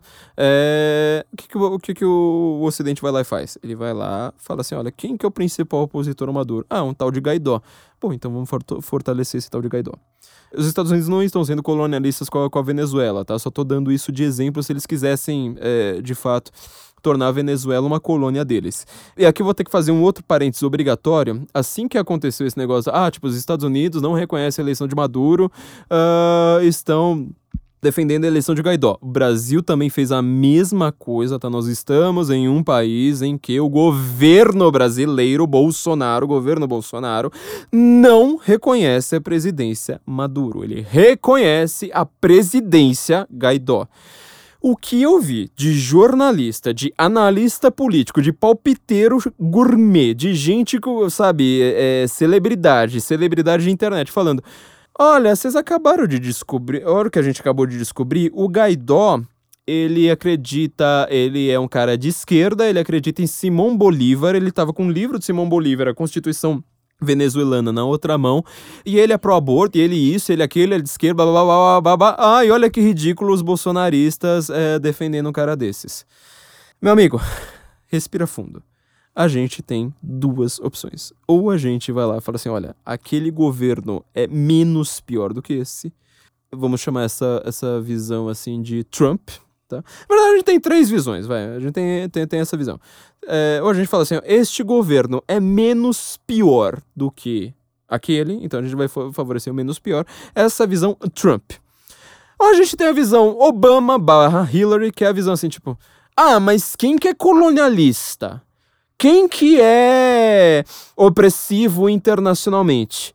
Ah, então a gente vai derrubar o governo opressivo internacionalmente e a gente vai uh, ficar do lado dos anticolonialistas. Essa é visão Obama-Hillary. Quer dizer, a Hillary, como secretária de Estado, a do Obama, ela fez a maior bizarrice, acho que da história americana, da história militar e geopolítica americana, que ela falou: ah, o Assad é um ditador e ele tá lá protegido por forças coloniais, então a gente precisa derrubar o Assad. Assim, tudo bem, o Assad é um ditador, criminoso de guerra. Ele usa armas químicas contra a população civil. Ele é um nojo, esse cara, tá? Não tem a menor dúvida. Só que tem um problema. Quem estava querendo derrubar o Assad era uma coisa chamada Estado Islâmico. Ela colocou tropas americanas lutando lado a lado com o Estado Islâmico, do mesmo lado do Estado Islâmico numa luta. É, é, Para dizer que isso é uma visão de mundo retardada é muito pouco, tá? Isso é uma coisa assim que a gente que vai lá falando, ai, Obama, como adoro Obama. Tipo, Vera Magalhães lá falando, nossa, quem que é o democrata, o líder que você, que, que, você admira no? Barack Obama. Quero ver a Vera Magalhães entender isso, tá? Quero ver a, a, a, explicação da Vera Magalhães na hora que você fala assim, olha, você sabia que o Obama colocou o americano para lutar lado a lado do Estado Islâmico, no mesmo, na mesma trincheira do Estado Islâmico? Eu, eu quero ver a, a, a resposta que esta gênia, essas pessoas inteligentíssimas têm para dar. Então, isso é que o colonialismo faz, tá? O colonialismo, e colonialismo, a diplomacia faz, sei lá, sempre, é, o período de guerra faz. Ou a gente tem a terceira opção, que é a opção George W. Bush e George Bush pai. E também, infelizmente, um pouco da visão do Reagan, que é invade, tá? Então, invade. Tipo, ah. Então, assim, quando você ouvir professor de história falando, nossa, mas os Estados Unidos, vocês falam que os Estados Unidos são, são, são, são livres, mas os Estados Unidos favoreceram ditadura pelo mundo, inclusive favoreceram a ditadura militar no Brasil. Bom, então, volta lá para as opções. A gente tem a opção Trump, ou seja, você vai favorecer a ditadura militar que matou 500 pessoas ou a guerrilha comunista que estava aliada à União Soviética que estava matando 60 milhões? É, na verdade, 60 milhões porque assim, no, no, Brasil tinha maoísta também, né? Então a gente pode contar, na verdade, junta as duas, né? 60 milhões do mal, uns 30 milhões da União Soviética, 90 milhões. Ou matar 500 pessoas, eu acho que talvez é, é, seja a opção Trump, que é matar uh, 500 pessoas, inclusive a maior parte desses, acho que o único exemplo que eles têm para dizer de gente que foi morta pela ditadura que não seja uh, guerrilheiro comunista, que estava matando gente na rua, seja o Vladimir Herzog. Por isso que toda vez que você vai falar, ah, matou só, mas e o Herzog? Porque eu fui o único caso ali de uma pessoa que não era guerrilheira, tá? É, que foi morta. Então, essa é visão Trump. Ó, a gente tem a visão uh, Obama-Hillary que fala assim, quem que é o colonialista? Bom, então, de novo, vamos favorecer o guerrilheiro comunista. Ou então, a gente tem, tinha a opção uh, Bush, que é falar assim, olha, tem uma ditadura ali, invade, vamos, vamos democratizar tudo. É, essa visão Bush, ela é muito derivada do Woodrow Wilson, quem tá no Guten Morgen Go é, entendendo sobre a Primeira Guerra Mundial, vai saber sobre por que, que essa visão destruiu o mundo, tá? É, bom, enfim, agora eu quero terminar e, e, e, voltar ao nosso período histórico. Então, isso é visão colonialista, isso é visão diplomática, etc. No século XIX, Revolução Industrial, a Inglaterra, ela tem a grande proeminência que a França anteriormente teve na, na Europa. Antes a França, que era o domínio cultural, a Inglaterra agora tem, porque ela é o país da Revolução Industrial. Ela está se militarizando também de uma maneira muito brutal. Por conta das guerras napoleônicas, tá? E ela, ela arma, sobretudo, a sua marinha tá? É a principal força dela é a sua marinha. Lembra da teoria lá do Dugin, né? Que ele separa isso de uma maneira uh, ortodoxa, assim, quase. Na verdade, quase não, né? De uma maneira religiosa, que existem os países continentais, que seria. Uh, teria que ter uma proeminência da Rússia, teria a China também do lado, e, e alguns outros países ali no caminho, enquanto que há uma proeminência. Enquanto que eles estão contra países navais, que seria Estados Unidos a Inglaterra e Israel. É meio, meio, engraçado você pensar em Israel como um país naval, de fato, porque não, não é exatamente a sua marinha que, é, que tem a sua grande pre, pre, predominância, vamos dizer assim. Só que a, a divisão que você faz militarmente é sempre entre, vamos dizer, naval e terrestre. A aviação, quer dizer, a aeronáutica, ela é meio que parte desse, da, da, da, da, da parte naval, quer dizer, são ataques que você faz e você pega, recolhe suas tropas e volta, entendeu? Então, assim, militarmente, a marinha e a aeronáutica você pode considerar mais ou menos como a mesma coisa. São, são os países que têm marinha barra aeronáutica extremamente poderosas, enquanto Rússia, China, etc., tem exército extremamente poderoso. São países continentais, são países de, de solo firme. Então, enfim, né? A gente tem uh, ali uma pre grande predominância da Inglaterra ali no final da, da, no final não, né? Durante a Revolução Industrial. E a Inglaterra está querendo aumentar o seu o seu poderio econômico. Para onde que ela vai? Onde tem grande po população no mundo? Tipo, ela poderia vir para o Brasil, por exemplo, poderia vir para a América do Sul, mas por que que a Inglaterra nunca se preocupou em vir para o Brasil? Porque a gente não tem grande população. A gente tem muito. tem centros territoriais, tem, tem cidades grandes, tá? É, mas a gente não, não, não justifica. Então ela vai lá para uma região em que, salvo engano, tem cinco sextos da população mundial, tá? Até então, às vezes em estado pré-feudalismo, como acabei de dizer, quer dizer, gente que praticamente vive na mata, tá? Não é nem assim. Tem nenhuma agricultura muito avançada. Né? Agricultura, assim, sabe, mais básica, de subsistência mesmo, sem. Na... Sabe, arado. Então, é uma coisa que eles nunca tinham ouvido falar ainda. E eles vão para aquela região que tinha com, é, chamado muita atenção de navegadores genoveses, de Marco Polo, de, sabe, da, da, da antiguidade. Tinha tido influência no pensamento ali na, uh, uh, uh, helenístico. Tudo isso que a gente falou ela vai para a região da Eurásia, tá? E a Inglaterra, ela. Não estou aqui simplesmente defendendo a Inglaterra a todo custo, porque ela é um país de liberdade hoje, mas ela não foi. Não, não, não age sempre assim. E ela também não é um país 100% de liberdade hoje. Mas a Inglaterra, ela no século XIX, ela faz uma coisa. Na verdade, duas vezes uma coisa chamada Guerra do ópio. Você já ouviu falar disso? Guerra do ópio. Então, se você quiser entender o coronavírus, agora vamos, vamos finalmente falar as palavras que estão sendo usadas hoje. Se você quiser entender o coronavírus, entender por que, que uh, o comércio internacional com a China não vai nos impedir de ter conflitos, entenda a guerra do ópio, tá? É, é fundamental. É o seguinte. A Inglaterra, ela levava, queria pegar seda, queria pegar essas, essas mesmas coisas de sempre, ó. Tipo, ela tinha.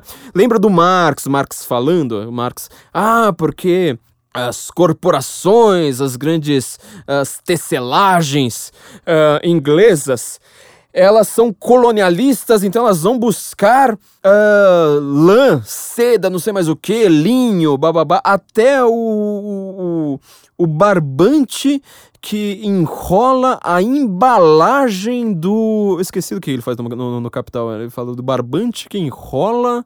Eu acho que é o botão da camisa. Você compra botão de camisa em cinco, aí ele vem, vem num, num, num, num envelopinho de plástico e aí tem um barbante que enrola.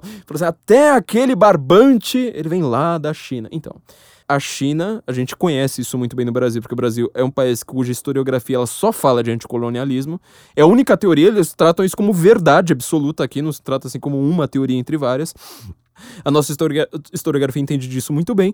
A Inglaterra vai atrás de produtos baratos, tá? Ela não tá indo atrás de chineses, por exemplo, não tá indo atrás de, sei lá, cérebros, ela não tá indo lá atrás de entupir de chineses Cambridge, Oxford e King's College. Não, ela tá atrás de produtos baratos. E ela começa a perceber que ela também não tá querendo negociar tanto assim com o imperador. Tá? Porque o imperador, como você sabe, tipo, Rota da Seda, de novo, sempre a mesma história, tá 5 mil anos parada aí é, tá querendo colocar preços exorbitantes, assim por diante. Então, o que, que os ingleses começam a fazer? Começam a negociar com traficantes.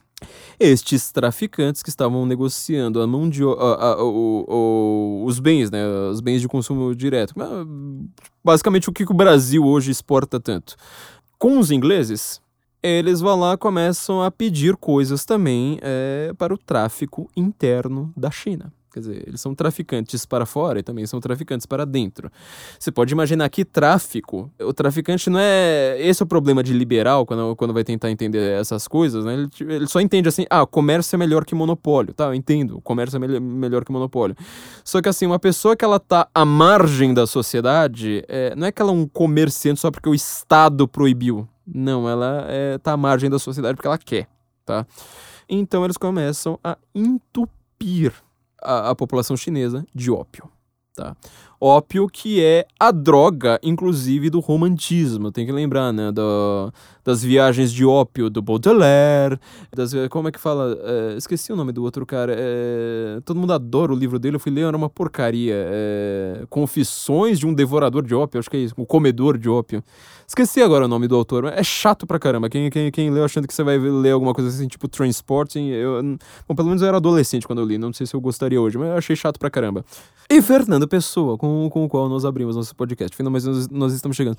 A gente começa a entupir chinês de ópio. Resultado, a Inglaterra começa a perceber que ela tá lucrando. Olha como a balança comercial se inverte. Ela lucra mais neste momento, pelo menos no curtíssimo prazo, com a venda do ópio do que com o que ela tá recebendo em troca. Você entendeu? Na Primeira Guerra Mundial vai acontecer a mesma coisa com os bancos de Nova York. A mesma coisa, tá? É por isso que os Estados Unidos vão virar o grande país no final da Primeira Guerra Mundial. É, fiquem aí de, de olho no, no, no Guten Morgen Go. Mas enfim, ela começa a perceber isso ela fala assim: Meu, quer saber? A gente tem que chegar lá. E em vez de tipo, ah, tem umas caixinhas de ópio ali no fundo do navio. Chega com o navio praticamente só com ópio, meu amigo. Agora é hora da gente encher o rabo de dinheiro com ópio. O imperador, obviamente, fica uh, um pouco desgostoso com essa situação e vai lá e fala assim: olha, não, de jeito nenhum, a gente vai. Não, não, não vamos aceitar isso. E, o, e os ingleses, eles primeiro, uh, no primeiro momento, eles estão tentando passar a perna, tá, no imperador, porque como eu disse, colonialismo ele tá sempre tentando favorecer um governo que seja mais pró o seu lado do que do, do, do, do, que o outro. Há relatos, inclusive, sobre as conversas diplomáticas, tá? Pelo menos assim, os informes diplomáticos que se recebia na Inglaterra dos chineses. Esses relatos às vezes chegam a ser engraçados, porque assim, em primeiro lugar, tem sempre aquela, aquela coisa, né? tipo assim, ah, mas como é que é seu país? Me diga, como é que é a Inglaterra? Ah, China aqui, isso, não sei mais o que, não sei mais o que. No, no momento em que a guerra do ópio vai eclodir, os imperadores estão lá, simplesmente chegam lá e falam assim: olha, oh, senhores ingleses, vocês aqui estão eh, é, com ideias novas, inclusive que vocês estão tentando implantar aqui uh, na China. Por exemplo, vocês têm uma ideia agora de materialismo. Vocês estão dizendo que Deus não existe. Vocês estão dizendo que uh, o mundo é matéria pura. Eu quero dizer que, na verdade, é, não apenas Deus existe, como você está conversando com ele, meu amigo.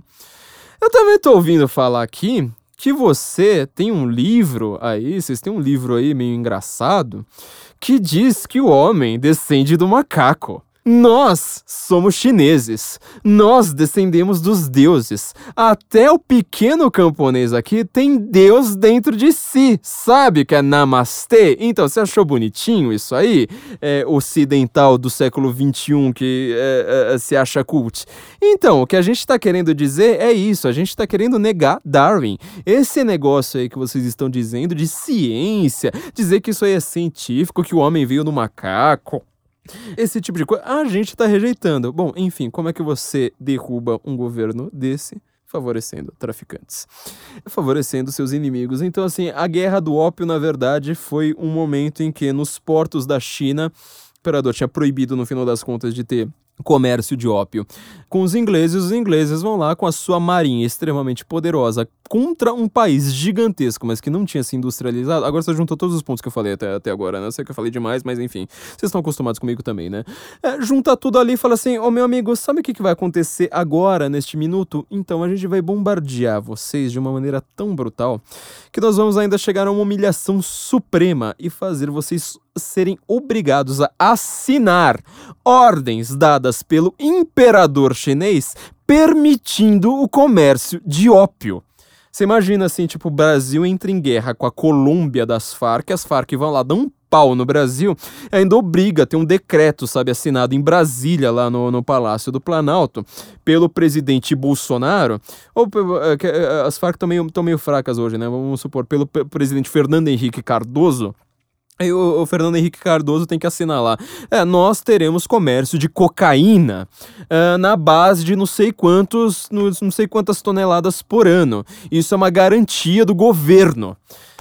Você entendeu o que foi a, a, a guerra? Do... É, isso porque eu tô dando um resumo ridículo aqui, né? Você imagina é, o que foi essa guerra de fato, tá? Isso eu tô, tô falando ali do começo do século XIX. É, enfim, a visão que o, o chinês moderno, tá? O chinês moderno, atual, tá? O Xi Jinping, ele tem do ocidental uma visão revanchista e que basicamente está dizendo nós precisamos recuperar o monopólio que nós tínhamos na, na, na Rota da Seda, que foi tomado de nós por italianos, foi tomado de nós uh, por, por portugueses, pelas grandes navegações, que foi tomado de nós por ingleses, por essa armada inglesa, que hoje também é representada por uma outra nação uh, que também é uma grande potência naval sem ter um grande exército. Tanto que a, a, a elite deles se chama Navy SEALs. É, apesar de SEAL significar Sea, Air, Earth, Air, Land, ou seja, serem tipo uma espécie assim de é, combatente total, que ele é tanto da marinha, ele tem a especificidade tanto da marinha quanto do, do exército quanto da, da, da, aeronáutica, na verdade, eles são parte das, da marinha, da nave, inclusive SEAL significa foca, quer dizer, é um animal marinho, quer dizer, a maior ligação que eles têm é com a marinha. E nós temos aqui do lado um país chamado Rússia, que também é ridiculamente anti-ocidental, e que tem a teoria de que os grandes as grandes potências co é, continentais precisam se unir para vencer as grandes potências navais que neste momento estão dominando o mundo. Então, e sobretudo, os ocidentais são todos viciados em ópio. Eles até hoje acreditam nisso. O ocidental é tudo drogado, tá? Essa é basicamente a visão uh, de um cara como Xi Jinping. Uh, você entendeu que quando você vai fazer comércio com um cara desse, um comércio internacional, você não está falando com, com comércio com o com, com seu vizinho? que esse cara, ele não tá tão interessado no mesmo código de valores de você. Você entendeu? Então, assim, quando o Deng, o, o como chama? Deng é o sucessor lá do mal. Quando ele vai lá é, e fala, é, não me importa a cor do gato, importa que ele coma o, o rato. Ele está é, sendo um grande promotor da liberdade, ele é praticamente o Churchill uh, chinês, ele é assim o grande nome que nós precisamos respeitar da liberdade oriental eu posso garantir que ele matou muito menos. Ele, esse Mao Tse Tung, é, com as suas, seus saltos para frente, ele fez por mais de 15, 20 anos, não lembro agora no, no, no livro do Mao, vocês vão ler lá, era questão assim, sabe, de 10 milhões de mortes em um ano. Aí falou assim, bom, não deu certo, então vamos tentar uma coisa pior. Aí dava 15 milhões de mortes em outro ano. Aí falou assim, ah, não, então vamos tentar. Aí alguém convencia ele a tentar outra coisa. Falou assim, ah, não, agora deu só 6 milhões de mortes nesse ano. Não, agora a gente tá muito bem. Isso é comunismo chinês, tá? E isso é uma coisa que o Partido Comunista Chinês até hoje, que se considera maoísta, ele está abertamente defendendo. Então, assim, quando você vai falar assim, ah, mas esse vírus aí, ele não é ele foi um acidente, é porque eles comeram morcegos, né? Agora tão, parece que estão descobrindo que nunca comeram morcegos, que foi um acidente de laboratório mesmo, né? Essas coisas assim que fazem você levantar os sobrolhos em sinal de suspicácia, assim, no meio da noite. Então, quando você vai pensar em todas essas questões, você precisa pensar primeiro em qual é a dinâmica do Partido Comunista Chinês e o que o Partido Comunista Chinês quer, tá? E o Partido Comunista Chinês ele tem uma revanche com o Ocidente extremamente gigantesca, porque por conta da, dessa derrota que eles tiveram, sobretudo na Guerra do Ópio, que foi a grande guerra que a China teve com o Ocidente até hoje, eles perderam comercialmente. Eles fizeram os chineses ficarem ainda mais fracos, porque eles tinham uma população drogada gigantesca. Aí eu vou fazer outro parêntese rápido aqui. Liberal, que adora falar: ah, eu sou a favor da legalização das drogas, porque é um comércio para quem quer. E o Estado, ele não pode me obrigar a não querer um produto. E se eu quero consumir uma droga, é uma decisão livre da minha consciência que o Estado não tem nada a ver. Eu até entendo esse tipo de abstracionismo, só que assim, você é livre para tomar crack na primeira vez que você toma crack. Na segunda vez você já não tem mais o mesmo grau de liberdade, meu amigo. Então, se você está defendendo liberdade de escolha, eu acho que todo liberal, a primeira coisa que ele deveria falar assim, olha, pr eh, primeiro a gente proíbe as drogas, primeiro a gente vai passar fogo em tudo quanto é traficante no Rio de Janeiro, primeiro a gente vai queimar toda a cocaína colombiana do mundo, depois a gente vai discutir qualquer outro assunto, tá? É... Porque droga, ela te tira a liberdade de escolha para tudo na vida, não é só para escolher a droga ou não. Ela tira a liberdade de escolha para tudo. E inglês sabia disso muito bem, inclusive teve, é, criou a tal da guerra do ópio contra a China. Mao Tse Tung, ele não teve que enfrentar diretamente a Inglaterra quando ele estava no poder. Você adivinha qual que era, uh, quem que Mao considerava o pior demônio do mundo? A Inglaterra. A Inglaterra. Se você não entende de guerra do ópio, você não vai entender isso, você não vai entender o que é coronavírus, você não vai entender o que o Partido Comunista Chinês está pensando neste momento. E uma última coisa, aliás, antes da gente é, colocar nosso chapéu, a segunda camada de alumínio em nosso chapéu, é o seguinte: liberal brasileiro tem uma mania de simplesmente colocar essa oposição entre Estado e mercado. Isso acontece sobretudo por uma coisa: nós somos uns grandes caipiras que nunca ouviram falar de liberalismo na nossa história.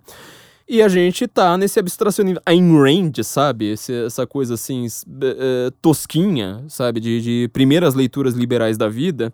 E falando, ah, olha, a gente precisa. O, o mercado funciona melhor que o monopólio. Não tenho a menor dúvida em relação a isso. Agora pensa no seguinte: pensa que apareçam os políticos que uh, são sociais-democratas, são sei lá o que, são meio centristas.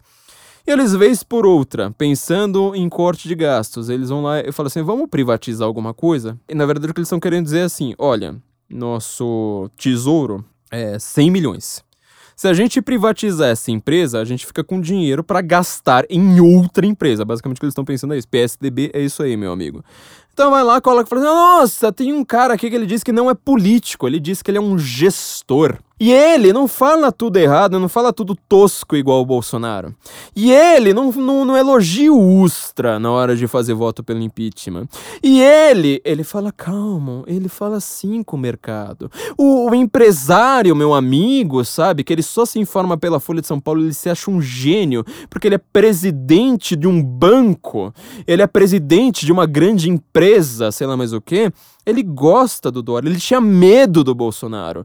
É, é, ele achou o, do, o Dória o máximo. Aí vai lá, aparece liberal brasileiro, tipo MBL, tá? Aparece o MBL, genial, falando: nossa, privatizações, então vamos adorar o Temer. Vamos chamar o Temer para o nosso congresso, vamos chamar o Dória para o nosso congresso. Aparece, sei lá, marqueteiro brasileiro que depois vira analista aí, tipo esses Alexandre Borges da vida, tirando fotinho, sabe? Tipo, acelera São Paulo com o Dória. Vamos falar assim, por quê? Porque o Dória privatiza. O Dória ele não é tosco igual o Bolsonaro. E aí você vai lá e fala assim: não, o que, que o Dória vai privatizar? Ele prometeu que vai privatizar coisas legais, né? Então vamos lá, vamos ser liberais. Liberais, sabe? Como dizem nossos amigos brasileirinhos mesmo, né? Como é que é? liberal é puta! Puta! Se liberal tem princípio, é só princípio econômico. Alckmin ou Bolsonaro? Alckmin. Dinheiro ou poder? Poder. Babaca! Eu, pessoalmente, defendo a legalização da maconha. Babaca! Nessa pauta, eu acho importante, essa seria a minha sugestão, que a gente pudesse adotar de fato um, um federalismo no Brasil. Que essa pauta pudesse ir e ser discutida nos estados e ter posicionamento de cada estado. Se liberal tem princípio, é só princípio econômico. Babaca. No meio desse caminho, o MBL decidiu que precisava entrar na política. Nós percebemos que era preciso ter pessoas nossas, liberais de fato, conservadores talvez, Babaca. Você definir um feto como uma pessoa que pensa, sente, tem direitos e consciência como uma mulher, por exemplo, cara, isso é um absurdo. Então tira da sua cabeça essa imagem de que aborto é assassinato. Isso não, não tem nada a ver. liberal é puta. Puta. Se liberal tem princípio, é só princípio econômico. Babaca. Isso, muito obrigado. Aparece os liberais. E eles vão lá e falam assim: nossa, o que, que o Dória vai privatizar? Vai privatizar o autódromo de Interlagos. Que maravilha, né? A gente não vai mais ter dinheiro estatal no autódromo de Interlagos. Eu acho isso aí lindo, meu amigo. Só que tem um problema. Eu não tô na fila de compra do autódromo de Interlagos. Eu não tô na fila de compra do Pacaembu porque eu fiz um pé de meia que eu posso passar o resto da minha vida sem trabalhar e, e- e vou ter dinheiro pra me bancar no resto da vida. Só que pra isso eu vou ter que morrer na semana que vem, entendeu, meu amigo? Eu não tenho dinheiro pra comprar o Autódromo de Interlagos. Eu não tenho dinheiro pra comprar o Pacaembu. E sabe quem vai comprar o Autódromo de Interlagos e o Pacaembu e o que mais o Dória em licitações internacionais, inclusive correndo pelo mundo, vai comprar? O árabe ou chinês. Aí você vai falar assim, mas o China, a China não é capitalista hoje. A China faz comércio internacional. Todas as grandes empresas chinesas, Huawei, cacete A4, elas são de uma coisa chamada Partido Comunista Chinês. Sabe, agora, vamos, vamos analisar qual é a nossa grande chance neste momento do mundo, tá?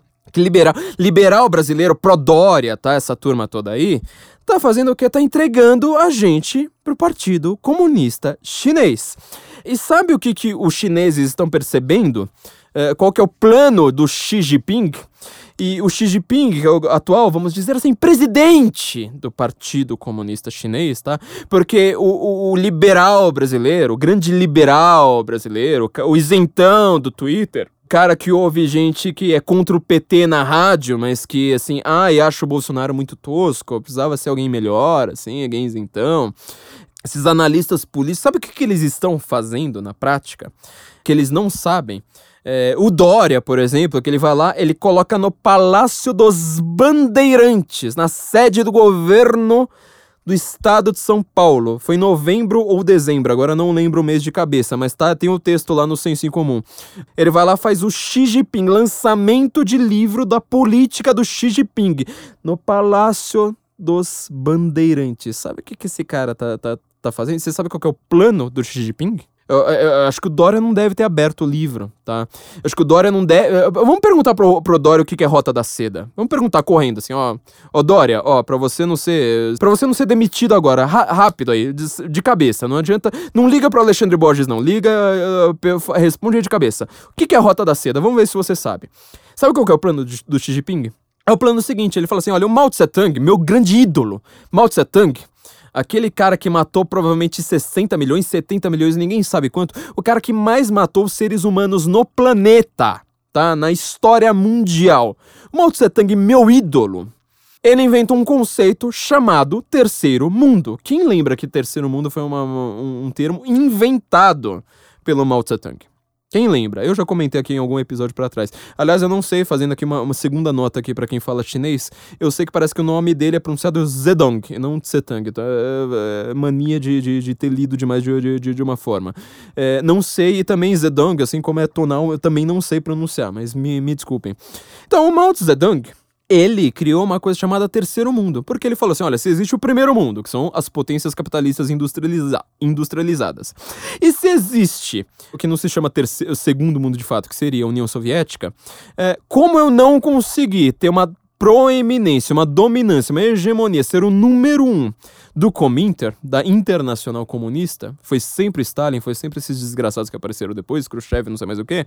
Então eu vou ser líder de uma terceira coisa, de uma terceira onda, que é pegar todo o rebotalho, todos os países ferrados do mundo que não tem nenhuma, nenhum desenvolvimento econômico e falar, eu sou líder através da China. Você entendeu por que, que o Brasil, guerrilheiro, comunista, brasileiro, na década de 60 era pró-Mao Tse Tung e não era pró-União Soviética?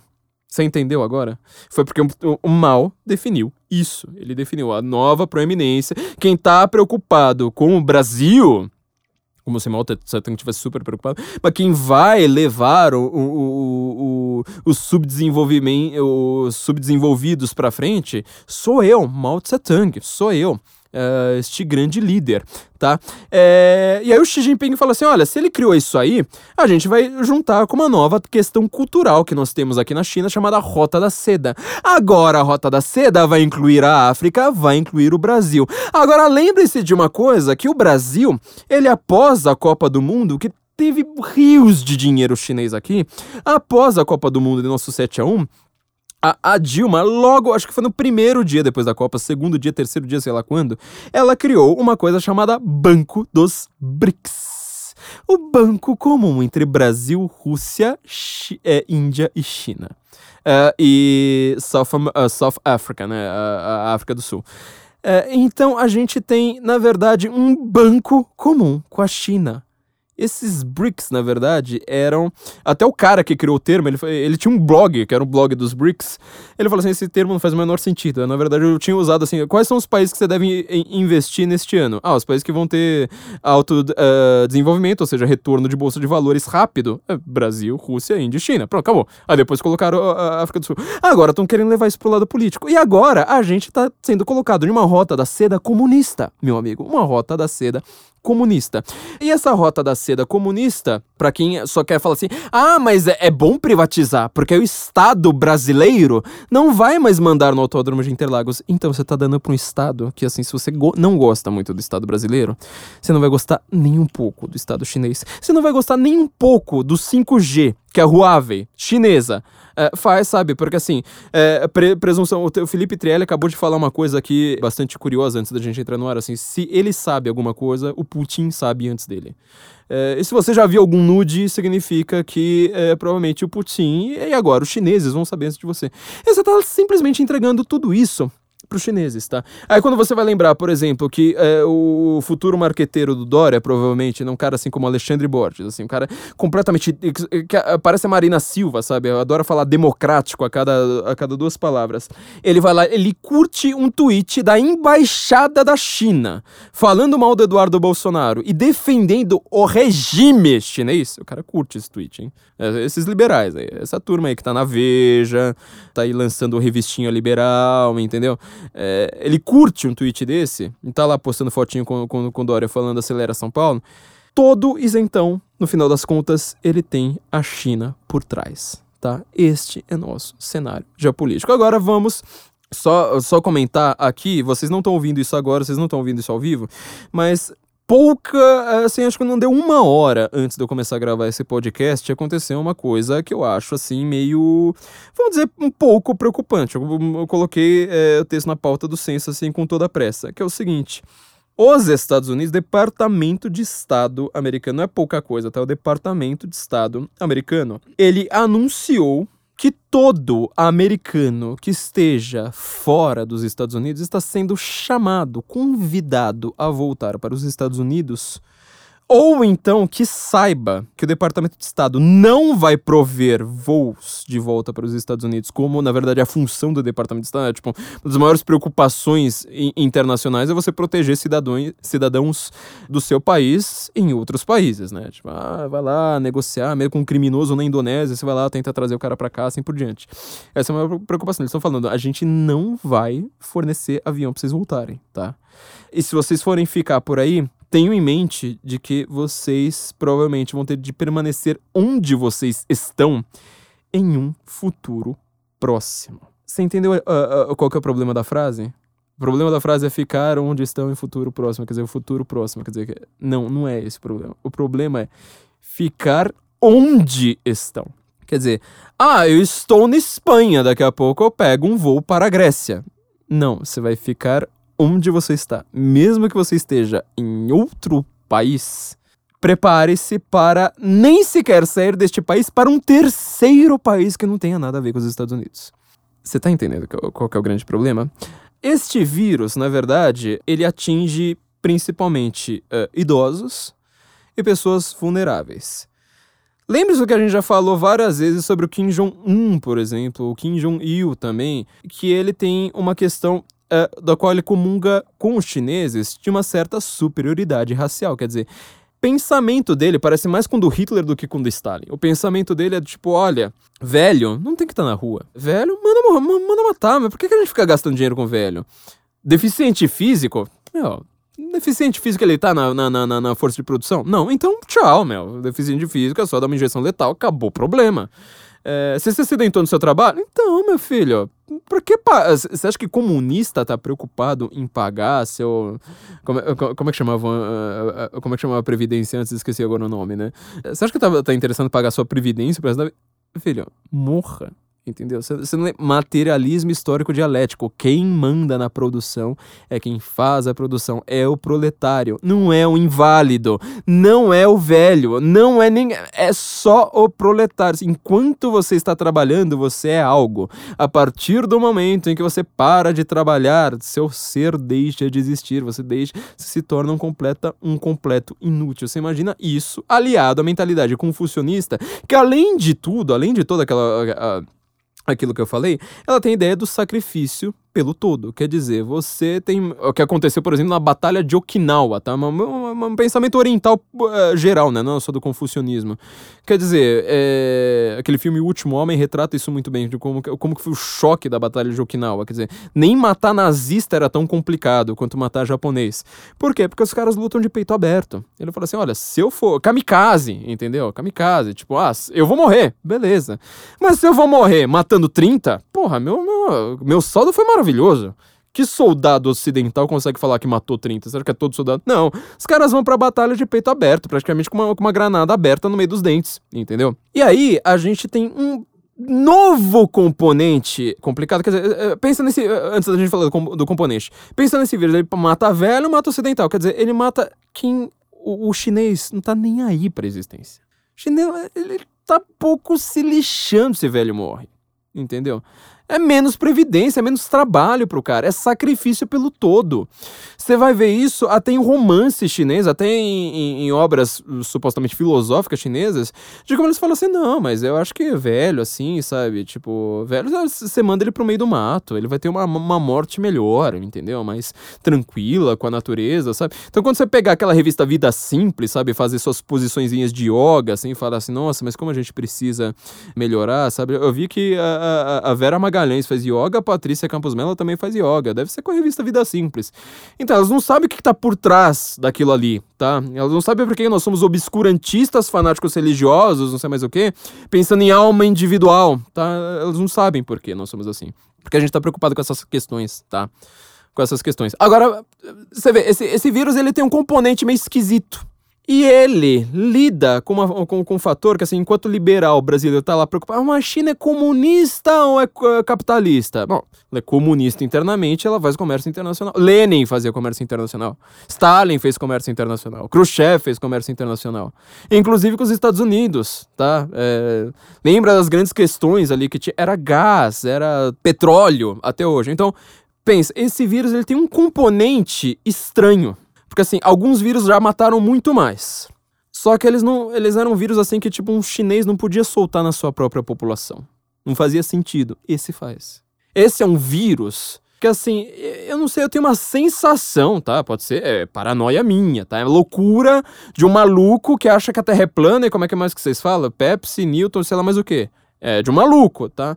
Mas me parece Tá? Tem uma sensação de que o Partido Comunista Chinês ele não liga tanto para as mortes desse vírus. Só que esse vírus no Ocidente ele fez um planeta parar. Um planeta não ter mais atividade econômica. As bolsas de valores todas quebrarem. E qual, no primeiro dia, qual foi a única bolsa de valores que falou assim, "Ah, a gente já conteve a crise, viu? A nossa, nossa bolsa de valores teve 0,3% é, no positivo hoje. Qual foi a única bolsa que fez isso? Beijinho. Bolsa chinesa. Ah, mas a China também tá em crise, a China também quebrou. Meu filho, se a China quebrou menos, ela ganhou. Ela ganhou. Ela tá construindo a sua rota da seda. Ela está mostrando que ela é líder do terceiro mundo. E ela está mostrando que ela é capaz de quebrar os Estados Unidos da América. Ela está mostrando que ela é capaz de pegar uma federação de praticamente 50 países ali que se unem para dizer que não são só. Sabe que o governo federal praticamente não manda em nada, a não ser quando aparecem alienígenas, como você vê em filme, tá? Que o filme sempre chega lá, o- o- os feds, né, os federais, o FBI, ele começa a brigar com a polícia local. Começa a falar, não, mas minha jurisdição, não vem aqui se meter em- em- em coisa local, não. Quer dizer, é, o, o poder federal americano ele só se mete na última emergência possível. Ele conseguiu colocar os Estados Unidos de joelhos, tá?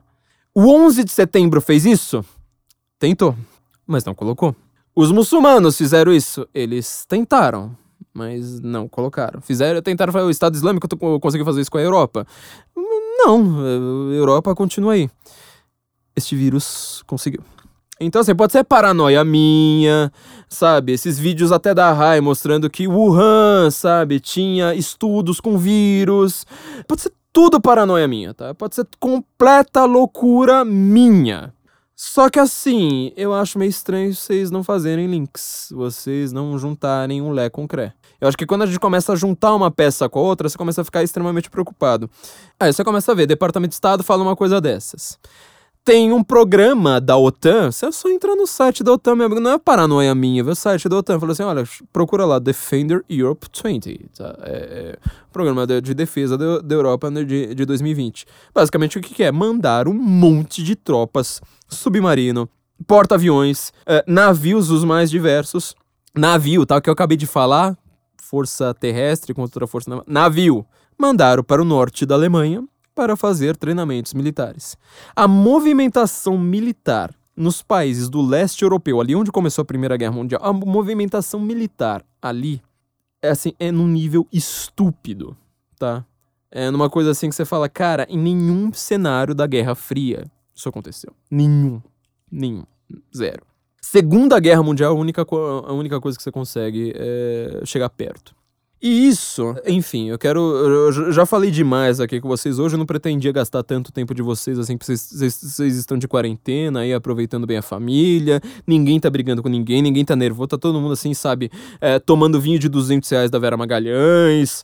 Comendo no Fazano, no, entregue no iFood pra provar que quarentena funciona como o pessoal do MBL.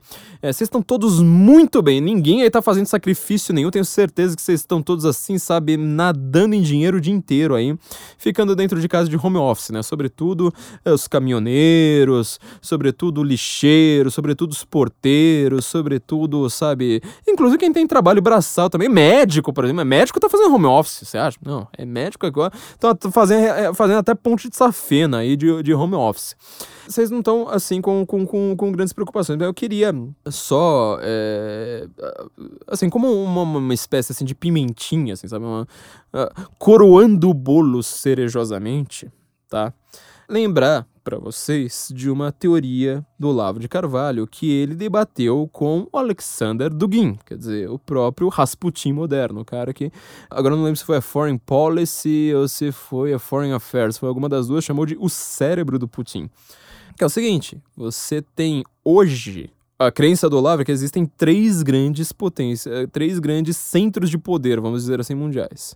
O complexo russo-chinês, os islâmicos ah, e o complexo globalista ocidental. Não é a mesma coisa que o ocidente, tá? É o complexo globalista ocidental, quer dizer, são as grandes instituições globalistas do ocidente. Então, Council of Foreign Relations, eh, London School of Economics, sei lá, são os, os complexos do Bilderberg, dos Rockefeller, eh, o, na verdade, assim, praticamente, praticamente Wall Street, né? Aquele complexo de dinheiro puramente financeiro, que não é de trabalho, tá? É puramente financeiro, que domina ali os Estados Unidos. Inclusive, eles começam a dominar a partir da Primeira Guerra Mundial. Já, já, já vamos chegar lá. E o Dugin fala assim: não, basicamente ignora os islâmicos, é simplesmente nós contra vocês. Um dos livros que, que, que é mais urgente para vocês lerem é esse debate entre o Dugin e o Olavo de Carvalho sobre nova ordem mundial, tá? É, isso é imprescindível para o presente momento. A gente não vai entender o que é que está acontecendo no mundo sem entender exatamente o que aconteceu nesse debate, porque lá eles estão tipo discutindo os planos, falando assim, ó, plano de um do, dos russos e o Olavo falando assim, olha, eu não gosto do plano de nenhum dos três é, mas os planos são diferentes. E é, como último detalhe, tá? Pra, pra, aí é a pontinha da cereja, eu quero falar sobre o Guten Morgen Go, que é o nosso projeto sobre a Primeira Guerra Mundial. E eu quero falar o seguinte: é, até o Felipe Trielli estava comentando aqui, eu cheguei aqui na panela, eu, ó, esse tema foi tão importante que a gente resolveu fazer o Guten Morgen sim, que eu estava é, presumindo que a gente iria esperar um pouco mais, enrolar um pouco mais, é, mantê-los sem podcast, mas esse tema é tão importante que eu estou aqui arriscando minha vida saindo à rua e chegando perto dos germes do, do Felipe Trielli, pra você ver a, a preocupação que eu tive com, com, com, com, com esse negócio. Então, é, eu, eu, eu tive coragem de chegar aqui, nesse poço de bactérias em, em, ambulante, que é o Felipe Trielli, e ele estava branco, porque ele tinha acabado de ler a mesma notícia que, que, que eu, que a gente deixou, acabou deixando sem senso comum, né, do Departamento de Defesa. Eu espero que isso aqui seja puramente simbólico, tá? Eu espero que a gente ouça esse episódio daqui uns dois anos falando, nossa, olha que engraçado a preocupação que a gente teve naquele momento ali, que viagem, né? Nossa, ainda bem. Eu espero, espero, espero que seja só uma coisa simbólica, assim, uma coisa meio boba que aconteceu, engraçadinha, tá? Que aconteceu. Mas ele tava branco porque ele está editando os episódios sobre a crise de julho de, 2000, eh, de 1914. Ou seja, o final do primeiro mês do Guten Morgen Go. Ou seja, o final do primeiro mês ali que a gente vai analisar a Primeira Guerra Mundial. O que, que foi a crise de julho de 1914? E por que, que você precisa fazer o Guten Morgen Go agora, se inscrever no Guten Morgen Go a partir deste momento, agora que você está de cabelos em pé? Você vai entender muito melhor ali no, no curso, mas vamos colocar de uma maneira muito, muito é, rápida. Mataram o arquiduque, mataram o Franz Ferdinand no atentado terrorista, tá? A história que todo mundo sabe. É, por que, que isso gera uma guerra mundial? É por causa dessa crise. Porque assim, mata-se o, o, arquiduque, herdeiro do trono austro-húngaro. Vai lá, as autoridades austro-húngaras, sobretudo o exército, vai lá e fala assim: ó, oh, sérvios, é, começa a mandar um monte de documento, tá? E tava, na, tava todo de férias, porque foi no, no é, 28 de junho, né? Quer dizer, tá no auge ali do, do, do verão europeu, né? O período mais quente, então todo mundo tá, tá, tá, de férias, todo mundo viaja. Praticamente nenhum dos imperadores tá no, tá, tá no seu país, acho que só o Franz, Franz Josef tá. E todo mundo começa a discutir ali e começa a falar assim: olha, é, então o que, que a gente vai fazer? Vamos. Exige um pedido de desculpas. Aí a Seva fala assim: bom, não dá para pedir desculpas agora. Fala assim: não, exijo mais ainda, senão eu vou te invadir. Aí ele fala assim: bom, já que você vai me invadir, eu sou a Sérvia, sou um paizinho de nada, então eu vou chamar meu, meu amiguinho aqui, a Rússia. Eu também mando, eu chamo meu amigo aqui, a França. Fala assim: bom, se você chamou a Rússia e a França, então eu vou chamar a Alemanha. Bom, se a Alemanha chega, ela vai lá, começa a mandar coisas pra Turquia, assim por diante. Quer dizer, tipo, você entendeu? A crise ali ela é uma crise de poder. É uma crise assim de tipo, quem é meu aliado, quem tá. Quem, sabe, começa a crescer. Essa crise de julho de 1914 talvez tenha sido a maior tensão geopolítica, a maior crise diplomática que já existiu no mundo. É, quem faz relações internacionais, ó, precisava saber disso assim no, no primeiro dia de aula. Ó, vamos começar esse curso aqui ensinando que são relações internacionais e crise de julho. São as duas primeiras aulas do primeiro dia. Essa crise, tá? Julho, porque assim, mataram no dia 28 de junho, vai julho inteiro e ela se intensifica, sobretudo no final. Ela vai gerar um problema que é o seguinte. Num certo momento, você está vendo que a tensão está aumentando, e vamos lá, começa a ameaçar, vamos lá, começa a ameaçar, não sei mais o que, uh, as tropas dos países começam a se mobilizar. O que eu acabei de falar do OTAN? Eu acabei de falar do leste europeu com as tropas do Putin. E você sabe que o Putin ele não precisou fazer lockdown por um fator muito simples. Ele fechou a fronteira com a China se entupindo de tropas, tá? Mas pensa aqui comigo rapidinho, um pensamento aqui só dicionarizado, tá? O que que significa se mobilizar? Porque assim, na, na, a Rússia, olha pro tamanho do país. A Rússia é um país meio grande. Então, assim, vamos supor que seja o Tsar Nicolau II, ou seja, uh, o Vladimir Putin. Vamos supor que eles resolvam se mobilizar. Eles vão pegar tropas que estão lá na Sibéria, tá? Estão lá no verão, no caso da, da, da Primeira Guerra Mundial. Ou que estão é, no inverno, no caso de agora. Fala assim: olha, vai lá no interior da Sibéria, lá na, quase no Japão, atravessa alguns 10 mi- milhares de milhas aí e volta aqui pra pertinho de Moscou, sabe? Tipo, quase na fronteira ali com a Europa e fica preparado. Fica no quartel, já preparado, despeça-se da sua família, fica no quartel preparado, fazendo exercício militar todo dia. Ou então você vai pra postos já, sabe, de postos de observação, postos de fronteira, coloca ali ou cavalaria na época, ou tanque hoje em dia, já coloca ali, sabe, apontado, fazendo exercícios, fazendo, fazendo umas manobras aqui e ali, etc, etc, etc. É, isso é mobilização para um russo. E para um alemão? Para o alemão em 1914, por exemplo, porque aí o país é um pouquinho menor, sabe, bem menor, assim, do tamanho do Estado brasileiro. E ele ainda tem inimigos de um lado, França e Inglaterra, e tem inimigos de outro lado, que é, que é- que é o Império Russo. A a Alemanha fazia fronteira com a Rússia naquela época, né? Porque não existia Polônia, então fica- Polônia era uma parte de cada um, então eles faziam fronteira. Você entendeu que para a Alemanha fazer a mesma coisa, a mobilização tem um outro sentido?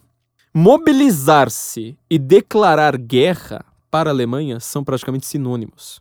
Era naquela época, é ainda hoje. Então, até hoje tem uma discussão entre historiadores e toda hora, tipo, ah, saiu um novo documento, uma tradução de, uma, de um novo telegrama que não tinham achado e tal, que mostra que na verdade não foi bem assim e tal. Tá essa discussão até hoje entre historiadores sobre quem que é cu- culpa da guerra. Porque fica naquele jogo de empurra, empurra. Fala assim, peraí, eu me mobilizei. Fala assim, mas eu me mobilizei em, em- em- em- resposta a você. Ah, mas peraí, a sua mobilização já é colocar coisa na fronteira. Então, pra mim, aquilo ali foi uma, uma ameaça, foi uma, uma- Como é que eles falam, né? Uma provocação. Não, mas peraí, quem tava provocando primeiro. Até hoje não tem uma, uma, uma, uma clareza sobre qual foi a culpa daquele período ali que gerou a primeira guerra mundial. Prensa, de novo, foi a primeira vez que teve uma guerra mundial. Hoje, assim que você começa a perceber que, na verdade, talvez tenha alguma influência do governo chinês em algo que destrói toda a economia ocidental, talvez essa mobilização da OTAN e essa mobilização dos russos tenha outro significado. E aí, pra piorar, porque assim, eu coloquei a cereja do bolo, coloquei até a pontinha da, cere... da, da- da- cereja do bolo. Agora, só pra zedar o bolo, eu quero lembrar vocês o último fator.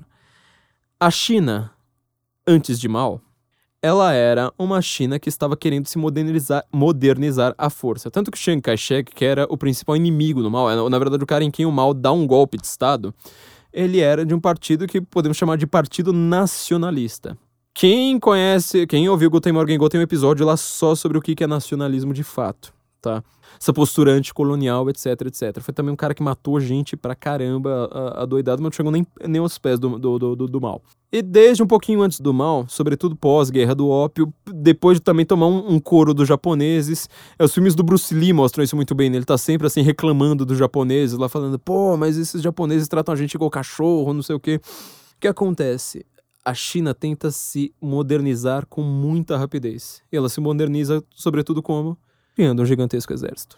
Quer dizer, aquelas populações urbanas, a população do campo, eh, os caras que não se entendiam nada, como é que você vai criar uma grande unidade nacional em um país que, na verdade, nem sequer se entendia muito bem, nem de fato fala a mesma língua, o país inteiro, com um grande exército, com uma grande disciplina militar. Mao Tse Tung consegue uma bomba atômica. E hoje, o exército chinês, ele tem a capacidade de mobilização que talvez nem os Estados Unidos estejam querendo comprar. Então, gente, enquanto vocês ficam aí discutindo letalidade de um vírus, eu falei uma frase que deixou muita gente muito puta há uns tempos atrás, acho que uma semana atrás, sei lá, que eu falei, vocês ainda vão rir deste período que vocês estão ah, vivendo agora. Eu queria dizer, tipo, período de estocar papel higiênico, período das pessoas brigando por álcool em gel no meio da rua. E as pessoas fizeram uma acusação que nunca ninguém na vida tinha me feito. Foi a acusação de eu ser otimista. Eu confesso que eu não sei lidar ainda com isso, com essa acusação gravíssima. Não faz sentido pra mim, tá? Dói na, na, na minha alma, porque não, não combina comigo. Porque na verdade eu tava falando assim, vocês vão rir, achando. eh, Vocês estavam querendo. eh, Vocês acham que eu tava falando assim, ah, ninguém vai morrer. Não, eu tô querendo dizer que talvez vocês vão dizer, nossa, mas que saudade daquele período que a nossa preocupação era só um vírus, hein? Bom, gente, então eu queria terminar com esse prognóstico assim estranho, talvez seja só uma mobilização de fato, tá? Esteja acontecendo uma grande mobilização, porque é uma mobilização, porque assim, é um jogo de empurra-empurra, de ir pra fronteira, de ir para lugares, por exemplo, que são importantes estrategicamente e culturalmente, historicamente para a, a, a, Rússia, como por exemplo fazer manobras no mar da Finlândia. Finlândia que deu um couro na, na, na, na, na Rússia uh, na sua última guerra. Diversos outros países ali que tem, tem, tem questões uh, mal resolvidas desde antes da Primeira Guerra Mundial.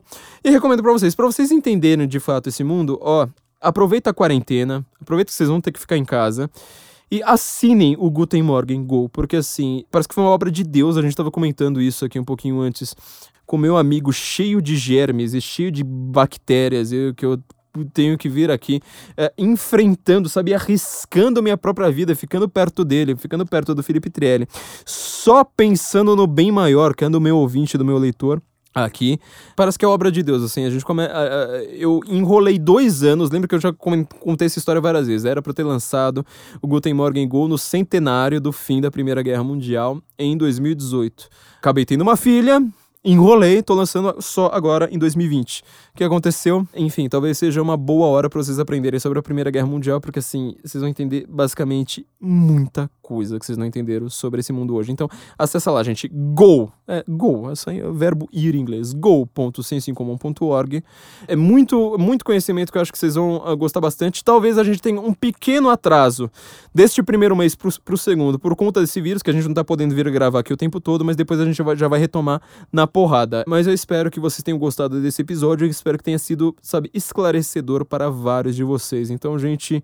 Até não sei exatamente quando que nós vamos conseguir gravar de novo, mas assinem o Guten Morgen Go, que assim tá fantástico. E a gente, aliás, último recado, a gente manteve o desconto a gente tinha feito um desconto para patronos, né? A gente tinha feito um segundo desconto de pré-venda e um terceiro desconto. A gente manteve esse último, tá? Porque assim, não faz sentido agora a gente cobrar tudo. Não faz sentido. Então, o desconto daquele, da, daquela última semana da pré-venda continua para vocês. A gente não vai voltar voltar ao preço original. Não vamos voltar. A gente decidiu que não é hora. Vamos manter esse desconto, então acessem lá go.cienciacomum.org, mas mesmo assim as inscrições das vagas são limitadas.